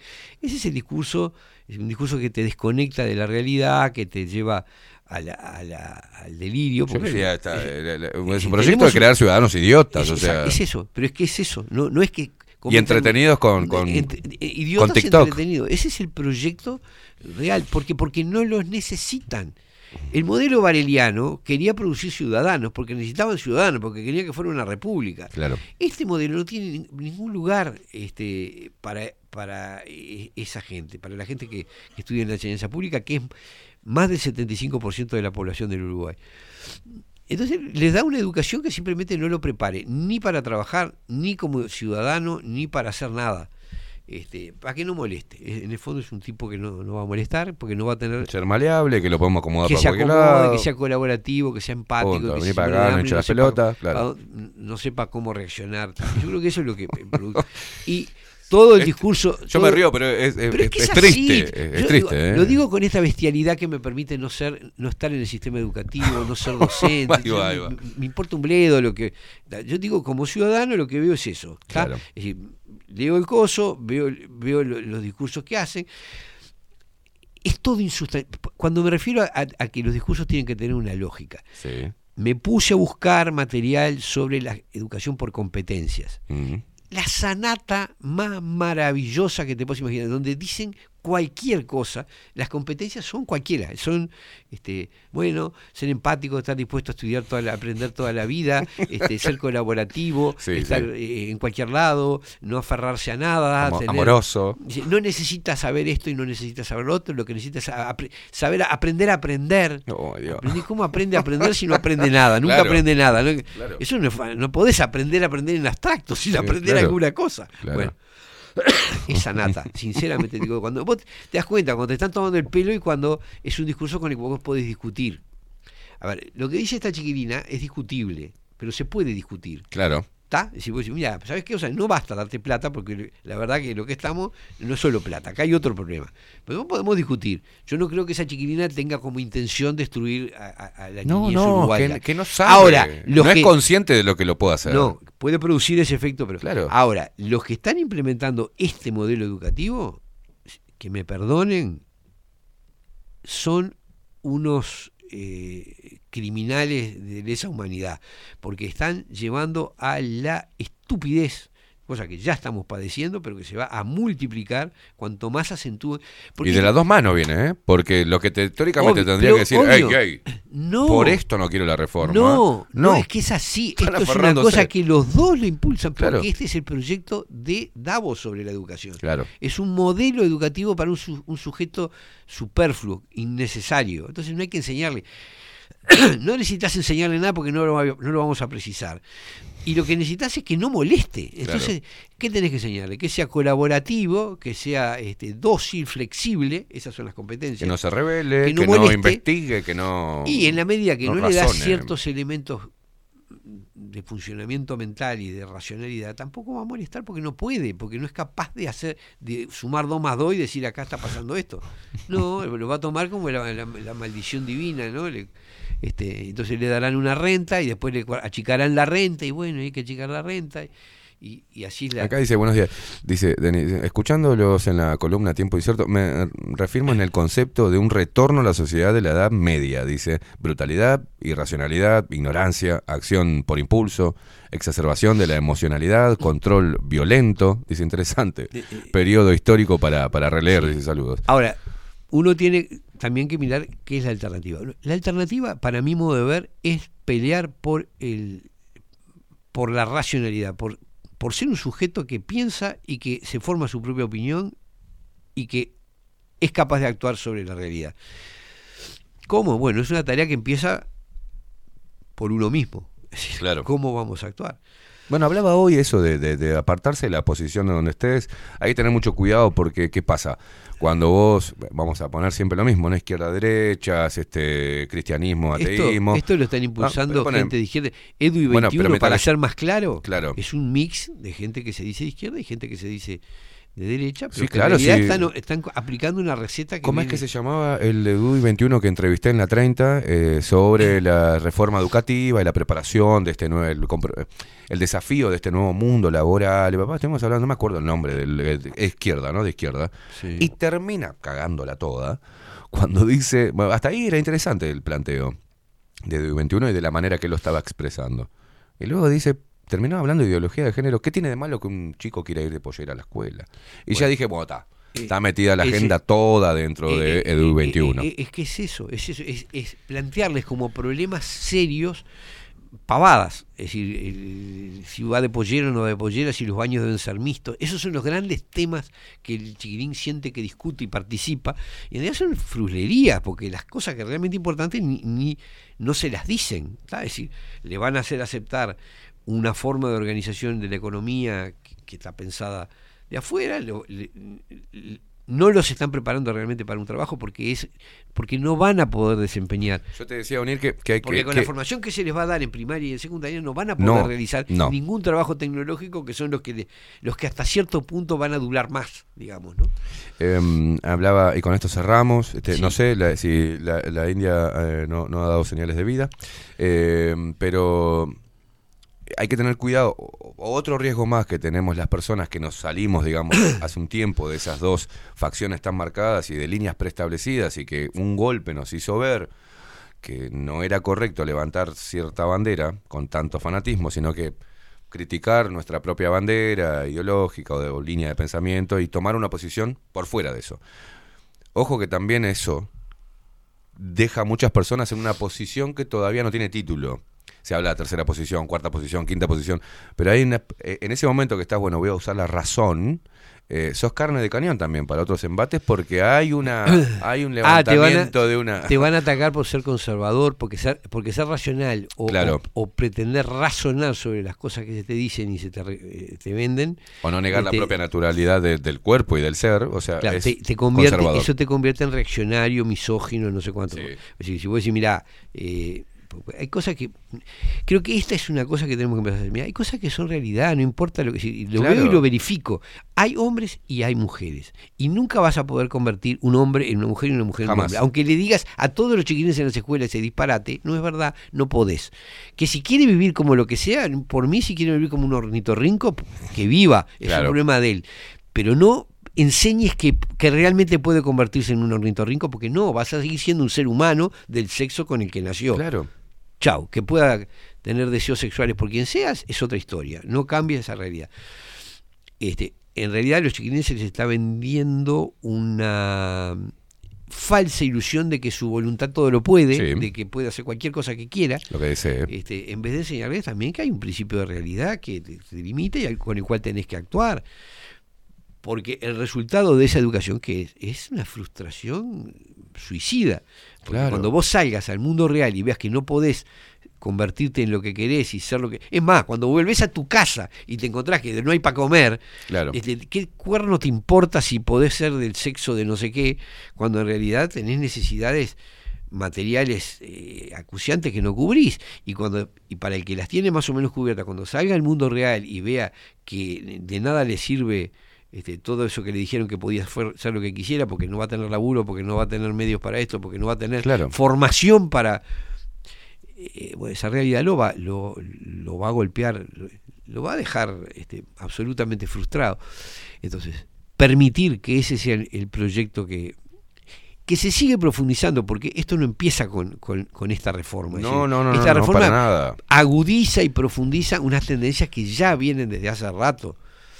Y volvemos a reiterar, porque para que no haya acá banderas y bandos, o sea, eh, eh, EDUI 21 y la reforma, todo, viene de las dos manitos, ¿eh? viene gente Totalme- mezclada. Totalmente. Liberales No, es que- de derecha y de izquierda. que esto es un- no, sé si- no creo que haya Este conservadores. es el ¿no? modelo educativo del proyecto de- del proyecto global. Un proyecto, un modelo educativo que no es para producir ciudadanos para ese, el que, el que se maneja a nivel de la enseñanza Sí. pública, no es el que se maneja para la, la este, para la eh, ser realmente un, un individuo integrado en ese modelo. Es un modelo, es la formación que se le da a sujetos que no van a tener un papel real en ese Ojo que dentro de los puntos de la Agenda 2030 dice educación de calidad. Y ahí es cuando tenemos el grave problema, más cuando viene de- del foro de Davos, la- el tipo de educación de calidad a la Sí, cual ellos se refieren. ¿no? Creo que eso es una mentira rotunda. ¿Qué- Rafael. aparte, ¿qué es la educación de calidad?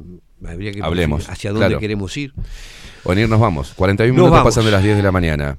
Para cerrar, entonces, eh, una tarea difícil de pararse en un lugar, de no creer en nada o eh, de cuestionar todo, O- digamos. o de- no de o- no o creer en por lo nada. menos todo. verificar, verificar, tratar de, de- de- de comprobar primero la coherencia interna y después la coherencia con la realidad. Es decir, si un discurso se da de patadas con la realidad, este, bueno, no es cierto.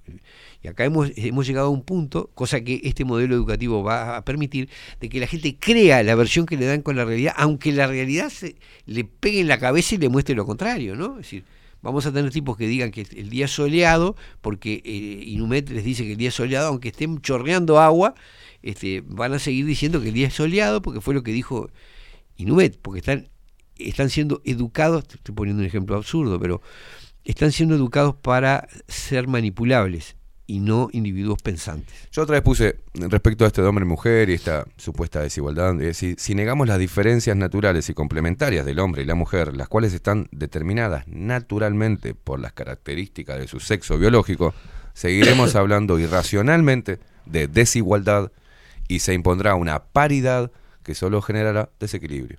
O sea, es simple de entender, no es muy difícil.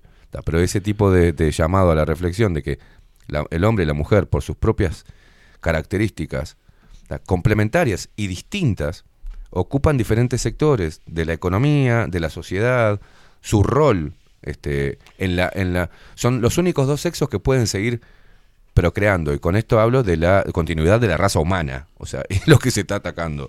Bueno, Eh, claro, pero bueno, Claro, cuando te dicen, este, no, porque, bueno, la otra vez tuve una discusión con alguien que me sostenía que eh, eh, como era, las relaciones eh, sexuales eh, este, heterosexuales eh, eran patriarcales de por sí. no, son naturales. Es que no habría Naturales. raza humana sin eso. Son- anteriores a, cual- a cualquier otra patriarcal Claro. ni cualquier otra cosa porque no habría humanidad. Hay un sistema patriarcal en el reino animal también. Este, son los, eh, viste, una cosa de loco. Este, entonces, bueno, te, realmente te- te- no, no, es una locura. es, es Es la una construcción de la- del delirio sistemático. O venir Sartú, tiempo incierto. Dale, nos y vemos. posición también eh, en construcción, porque estamos aprendiendo también, tanto vos como yo, como Obviamente. en todas las edades estamos Ob- aprendiendo a ver cómo, ¿Cómo ar- manejarse en este mundo cómo tan, nos movemos ahora. tan complejo? Nos vemos mañana, señoras y señores. Mañana miércoles nos vamos dentro de un ratito nada más. La India Velázquez con 24-7 Express. Ah, no, hoy no está la India. Ahora me acordé. Gracias. O sea, me hacen, no, no, claro, hoy no venía porque. Tienen razón. Yo digo, ¿dónde está la India? La India no va a venir hoy, viene mañana. Hoy está, está con la mamá, está con, con cosas. Este. Te mandamos un abrazo a vos y a, y a tu madre. Nos vamos, nos vamos, nos vemos mañana entonces. Este, a las 7 de la mañana con más bajo la lupa. Chau, chau. Bajo la lupa no nos pueden engañar, pero nos preocupa. No hay nada más absurdo que seguir en la trampa. Si sé que me hace libre preguntar.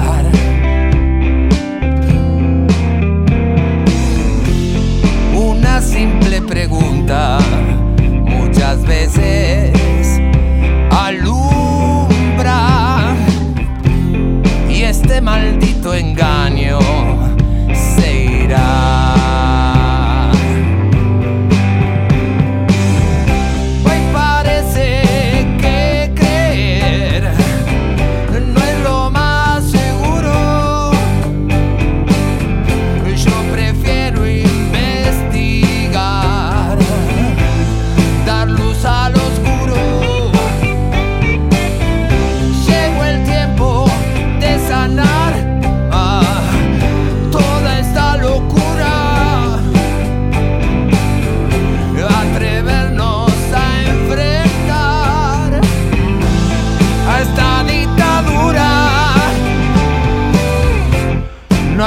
más absurdo que seguir en la trampa. Si sé que me hace libre preguntar.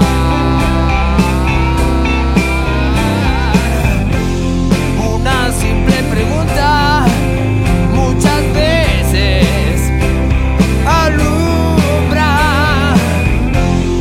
y lo que era mentira